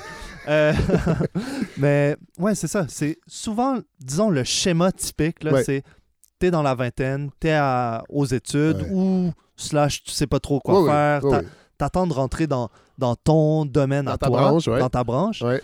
Puis le travail en restauration, c'est le, le travail dit sans qualification, mais là, on, on a parlé que Oui. il faut énormément de qualifications. Oui, oui, c'est oui. ça que j'ai Mais pas de, voulu de qualification officielle. Non, non, non, mais euh, Oui. incorporer euh, des automatismes. Et, et plein de savoir, oui. Bref, c'est le travail euh, le plus payant. Ou, un des plus payants qu'on peut faire là, euh, sans qualification. Fait qu'on commence souvent début vingtaine, on rentre là, on monte un peu les échelons. Hey, c'est le fun, on a une maudite belle gang, on s'est fait des amis, on sort ensemble, on fait de l'argent, on est bon, on nous dit qu'on est bon, une bonne tape sur l'épaule, Ouais. Hey, toi t'as de l'avenir ici. Ouais, ouais. Euh, finalement, c'est ça, tu fais de plus en plus d'argent, Et tu découvres une communauté. tu découvres une communauté, ton horaire est incompatible avec celui de d'autres milieux, Oui. celui de l'école par exemple. Ben oui. Au début, tu étais à 4-5 cours à l'université ou à temps plein au cégep. Finalement, là, tu, tu rentres à temps partiel, t'échelonnes. Finalement, ton bac, tu le fais sur 7 ans. Ouais. Euh, tu l'arrêtes carrément. Ouais. Puis là, tu te dis, t'es fin vingtaine, début trentaine, puis tu te dis, ben écoute, ça pourrait être ma carrière. Je suis bon dans ce que je fais. Ouais. J'adore. euh, euh, J'ai commencé à prendre des cours Ouais. de sommellerie, justement, parce que on a prouvé qu'on était efficace d'abord. Oui. Et là, on dit, voilà, ça va être ma carrière. Ouais. Fin vingtaine, début Ouais. trentaine, souvent c'est c'est à ce moment-là Ouais. qu'on se dit, voilà, ça va être mon métier. Est-ce qu'il y en a qui déchantent plus tard? Ouais. En tout cas, vous avez, ça- vous avez- l'échantillon, c'est Ouais. 16 personnes, mais reste que il doit en avoir qui se font prendre. Ben, il y, a quelque chose de très personnel hein, dans cet Oui. essai-là. Au final, moi-même, j'ai travaillé trois ans en restauration pendant que je faisais mon bac. Oui. Puis, tu sais, un bac en sociologie, qu'est-ce qu'on va bien pouvoir faire avec ça? Je me demandais. Ouais. Puis, on me disait, hey, t'es bon, tu Ouais, pourrais aller prendre un cours à l'école du bar, euh, devenir un, un barman. J'y pensais, je sais comment, c'est pas fou.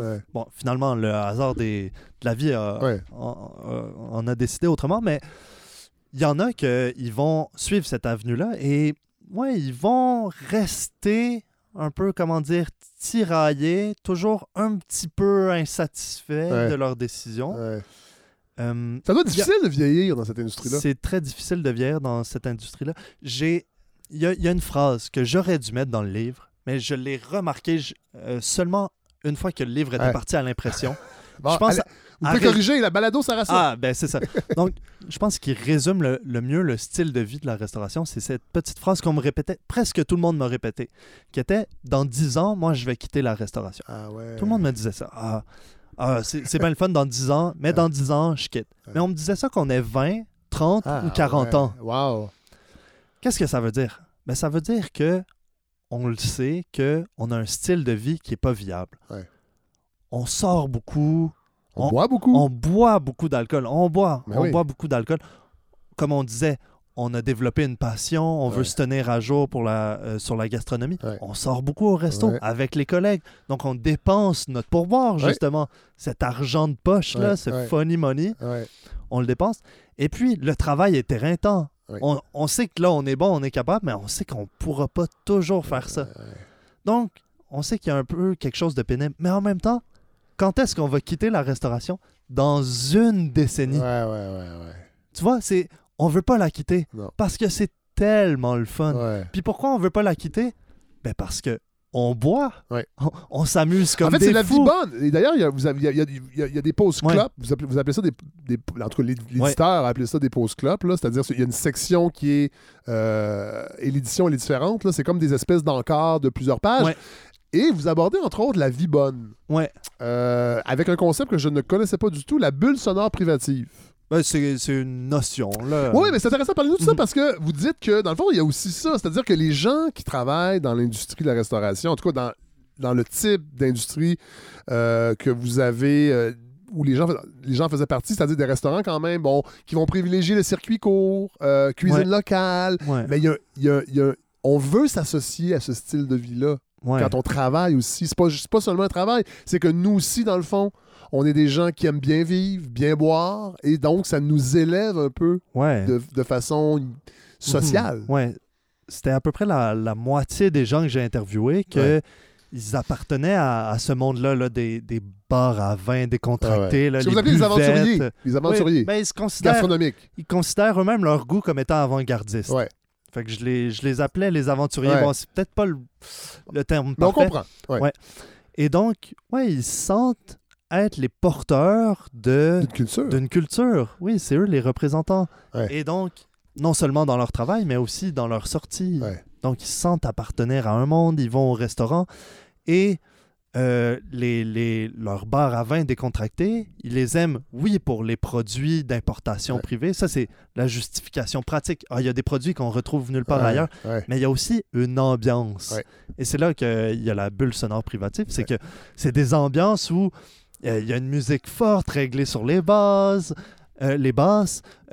on, on- donc, il y a un brouhaha de clients. Donc, ne serait-ce que on est très serré, on est à côté des autres tables, mais on n'entend pas ce qui se dit aux autres tables parce que, dans le fond, le son nous enveloppe, crée une intimité. Et donc, c'est. J'essayais Parce qu'on me disait tout le temps, il y a, il y a quelque chose de spécial Mais- dans ces places-là. Puis j'essayais de saisir ce quelque chose. Oui, parce que vous relatez, vous êtes avec deux amis, Laurent et Marie, Mhm. et là, et là vous vous rendez compte que il y a des rires qui fusent et qu'il y a, il y a des codes Ouais, de- derrière ces rires-là. Exactement. on- Puis, puis c'est des amis, fait que je les, je les connais bien. Puis euh, une heure avant, ils sont dans le rôle de l'ami. Et là, tout d'un coup, hop, ils tombent dans, dans le rôle de. Hmm, un peu hédoniste de la personne qui sait profiter Ouais. euh, du moment présent, Ouais. euh, boire des bons vins. euh, et donc, ouais, il y, a- il y a des cas, il y a une manière de, de s'exclamer, de rire euh, de manière très forte. Donc, j'essayais d'aller dans la subtilité Ouais, des rires, des postures du corps. Ouais. Euh, et c'est ça. Donc, les gens que je rencontrais, ben, du moins une partie, parce Oui, que oui. l'autre partie trouvait ce monde-là extrêmement prétentieux. Ouais, ouais, ouais. Et, Ouais. et- parce que c'est ça, ces Pause Club-là, ces Oui. feuilletons sociologiques-là, je les ai publiés avant Dans des textes, dans des revues, entre autres. dans des revues, Ouais, ouais. dans des à, à l'avance. Donc, je pouvais les faire lire à mes interviewés. Ouais. Donc, ça, Ah, ça. Ouais. ça stimulait euh, la discussion. Et il y en a qui trouvaient ça prétentieux. ouais. Euh, on va rester dans la sociologie. On a parlé des dépenses. On a parlé aussi, en fait, du- des, des gens de l'industrie qui sortent, qui, qui- qui veulent découvrir. Et c'est un concept, euh, la- les, les conduites dépensières. Ouais. il y a un concept sociologique derrière ça. Vous citez Norbert Elias? Ouais, Norbert Elias, c'est un sociologue euh, juif allemand, Oui. décédé en 1990. Ouais, Ouais. qui s'est intéressé aux conduites dépensières de l'aristocratie française. Ouais, exact. Là, c'est, euh, comment dire, euh, je suis allé loin. Farfetch. Pour- Farfetch. Euh, J'osais pas le dire, Non, non, là. non, mais c'est que- intéressant parce que vous l'appliquez dans le fond Ouais. à l'industrie de la restauration de par les entrevues que vous avez faites. C'est-à-dire qu'il y a comme une obligation. C'est pour ça que quand on parlait Ouais. de la roue tantôt, je me Mhm. disais ça doit être difficile d'en sortir parce que tu peux pas en sortir parce que tu peux pas accumuler du pourboire. Ça doit Non. être dur de dire moi mon pourboire là, je vais le mettre de côté puis ça va être mon cash down Ouais, ouais, ouais. parce qu'il y a une conduite dépensière qui vient avec ce- cette industrie-là. C'est qu'on est obligé de dépenser. Ouais, exact. Euh, tu me permets que je parle un peu de Norbert Ben oui, ben oui, ben oui. Donc, c'est un sociologue euh, classique, mais encore peu étudié. Ouais. Puis, il s'intéresse à l'aristocratie française, à son déclin. Ouais. Donc, à- au dernier siècle euh, de la noblesse. Puis, on, on- on- tout le monde, on sait qu'il dépensait dans le luxe. Les maisons, les habits. Mais pourtant, ils perdaient de l'argent. Ils n'avaient pas les revenus pour se payer ce luxe-là. Alors que la bourgeoisie, elle, Est en ascension. était en ascension au Ouais. 18e siècle, va éventuellement la renverser. Ouais. On se dit, mais pourquoi ils, ils continuent à dépenser dans le luxe alors qu'ils n'avaient plus les revenus pour?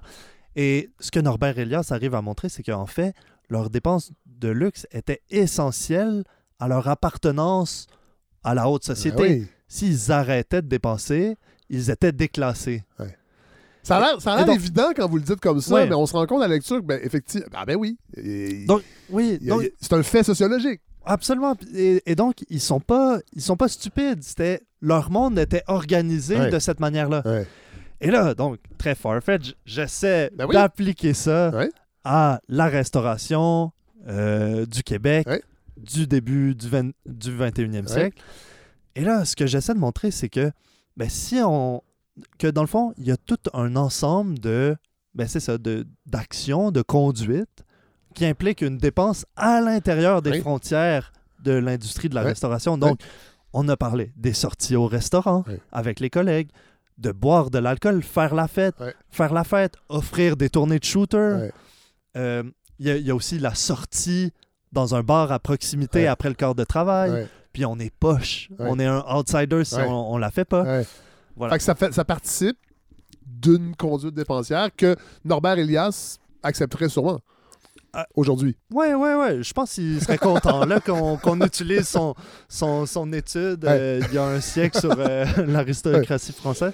Et, et, et donc, tout ça pour dire que si on arrête, si on refuse la tournée de shooter, si on arrête de sortir avec les collègues, On casse quelque chose. on casse quelque chose, on, on quitte le style de vie, on n'est plus qu'un employé qui vient faire son shift, on est comme plus vraiment dans la gang, Ouais. on n'est plus à jour, Ouais. on n'est plus, on redevient un collègue, on n'est plus l'ami. Donc, arrêter de dépenser, arrêter de d'être dans ce style de vie-là, ben, ça signifie renoncer à son appartenance à, la, à cette petite communauté et donc à, à qui on est, parce que c'est rendu notre identité. Je suis un membre de cette Ouais. communauté-là. Euh, à la fin de votre livre, vous dites que derrière chaque en- enquête sociologique se cache la quête personnelle Ouais. du sociologue. La vôtre? C'était quoi la quête? Ben, On, le sait, vous avez travaillé en restauration. Ouais, c'est ça, mais mais- J'imagine qu'il y avait une quête autre. Ben, c'est ça. J'ai travaillé en restauration, puis j'avais ce drôle de sentiment-là qu'il se passait quelque chose, que j'étais absorbé vers quelque chose. Mais le quelque chose, je savais pas quoi. Ouais, Puis j'adorais la restauration ouais. pour les raisons évoquées, mais en même temps, j'aimais vraiment pas ça. C'est une façon de sortir un peu de. Ouais, ouais, ouais, il y a quelque chose un Cet peu de, cette- cathartique presque, là, de, de dire, bon, là, c'est fini, c'est derrière moi. Puis ce quelque chose-là, c'est justement ce style de vie-là. Ouais, ouais. Puis, mais c'est ça, pour moi, c'était de, de comprendre qu'est-ce qui se passait parce que, au final, moi-même, j'étais en transformation. Moi-même, j'envisageais la, bar- la, la carrière de barman. Je me sentais entraîné dans la roue parce que quand tu es au début de la vingtaine, tu te fais pas cette réflexion-là. Ah, je vais, je commence une carrière. ouais. Mais non. Ça se fait graduellement. Les gens me disaient justement, tu as parlé de la roue, mais Ouais. c'est pas une expression de moi, c'est une expression oui. qui revenait dans les entretiens. Je me fais embarquer dans la roue, donc dans quelque chose qui roule, qui tourne, et dont je n'ai pas tout à fait la maîtrise. Et vous, vous l'avez d'ailleurs, c'est votre mémoire, on l'a dit, votre mémoire de maîtrise. Vous êtes doctorant, donc vous travaillez là sur autre chose? Ouais, maintenant, euh, je me concentre sur les relations amoureuses. Donc, la restauration avec le livre, Ouais. j'ai mis ça derrière moi. Ouais. C'était comme la manière de boucler la boucle, de quitter la roue pour moi. Ouais, ouais. Et là, vous travaillez donc sur les relations amoureuses, donc on- éventuellement, je vais devoir vous réinviter, j'imagine, quand Ah, vous allez ben, republier. Ouais, ouais, Votre thèse de 3-4 doctorat, ans, ouais. euh, exactement. Cela dit, Oui. c'est peut-être pas vous qui allez la faire, mais moi, je pense qu'il y aurait encore Ah. une sociologie, une- des enquêtes sociologiques à faire sur le milieu de la restauration, les cuisines.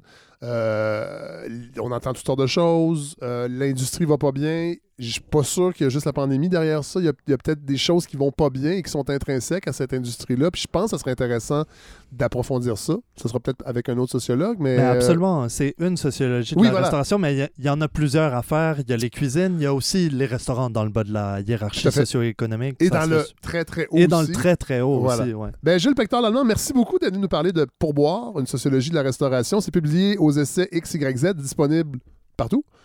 Fred, euh, j'ai un cadeau pour toi. Voyons! pour terminer. Oui, oui, oui. Euh, à toi de voir si tu vas l'accepter ou non. C'est donc bien Euh, drôle. mais si tu l'acceptes pas, euh, on sait ce qui arrive. oui, je vais passer pour un hein. Ouais, tu vas passer pour un chip. Tu vas euh, briser une constante anthropologique. C'est donc bien drôle. Alors d'abord, je voulais t'offrir l'intégrale des magazines Sigui. Ah! Sigui, le Ah, magazine ben, de sociologie, que vous avez parlé au début, donc, que j'ai parlé au début, qui existe toujours, que vous qui participez. existe toujours, Ah, publié quel- deux fois par année. Quel beau cadeau. Regarde ça, comment ils sont beaux. Wow.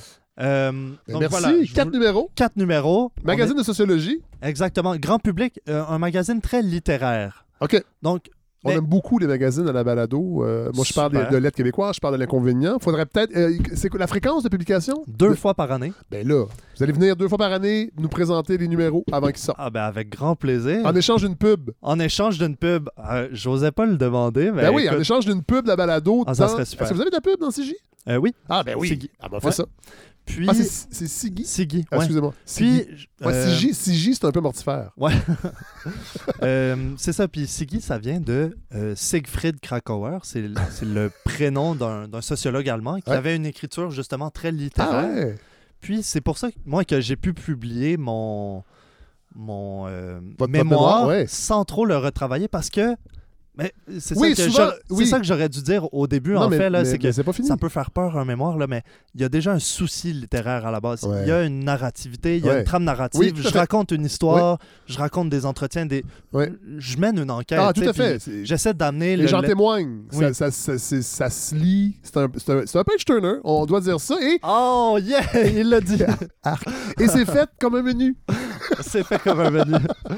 Bon, premier cadeau, vous avez dit que vous, avez, Premier vous aviez cadeau. des cadeaux. Ouais, mais là le deuxième, je savais pas que tu buvais plus. Ah, ben c'est pas grave, je Mais- connais des gens qui boivent autour de Au moi. Sans Taverne, au Oui. bâtiment 7 à Pointe-Saint-Charles, on m'a brassé la pourboire. Ben voyons! C'est une pilsner légère. incroyable. C'est Avec- la dernière qui reste. Ben c'est mon Dieu. Je voulais t'offrir la pourboire. Je vais pas la boire parce que j'ai décidé que c'était beaucoup plus simple pour moi. ça. Mais ma, ma, ma, ma blonde, qui ces temps-ci en a bien besoin avec euh, le petit Miville qui ne fait pas de sieste, Hmm. va être très contente Ah, de se claquer la pourboire qui, dans le fond, reprend la couverture du livre. C'est donc bien cool! Ouais. OK, vous êtes comme une vedette de la sociologie au Québec, là. Ben non, mais j'ai des amis au Sans Taverne. Ah, voilà. Donc, des amis de l'industrie. Exact. Ah, ben, merci vraiment beaucoup pour ces cadeaux et pour euh, ben, la, la générosité de- d'être venu nous parler de, de votre livre pour boire. Gilles Pector l'Allemand, merci. Merci à toi. Salut.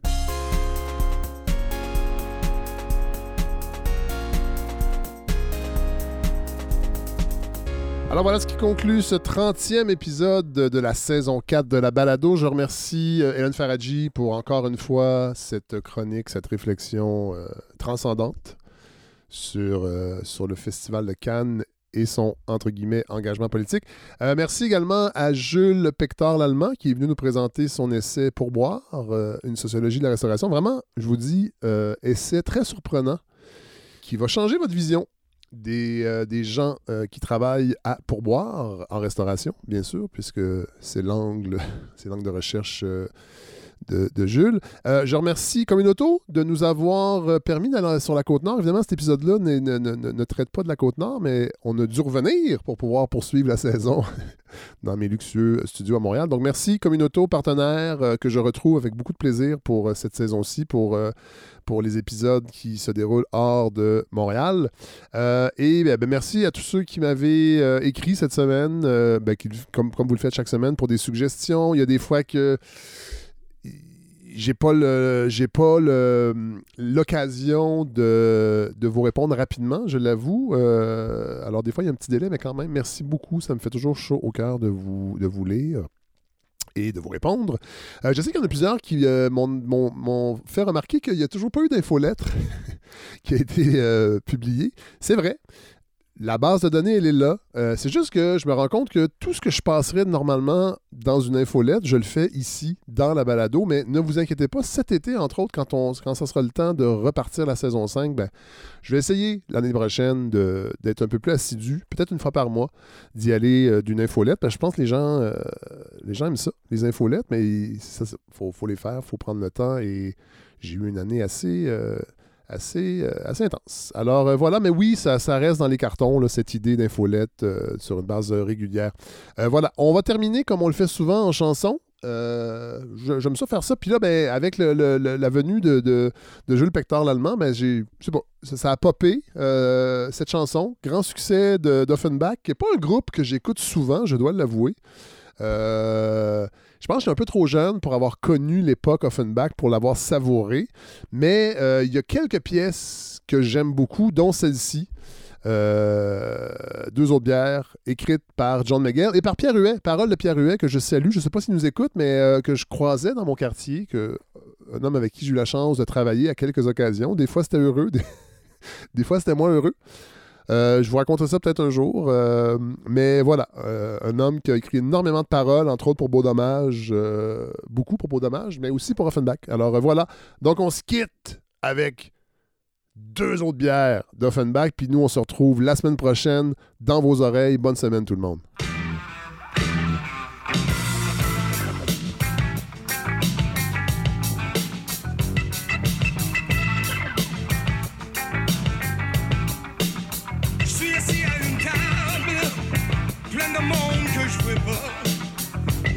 La musique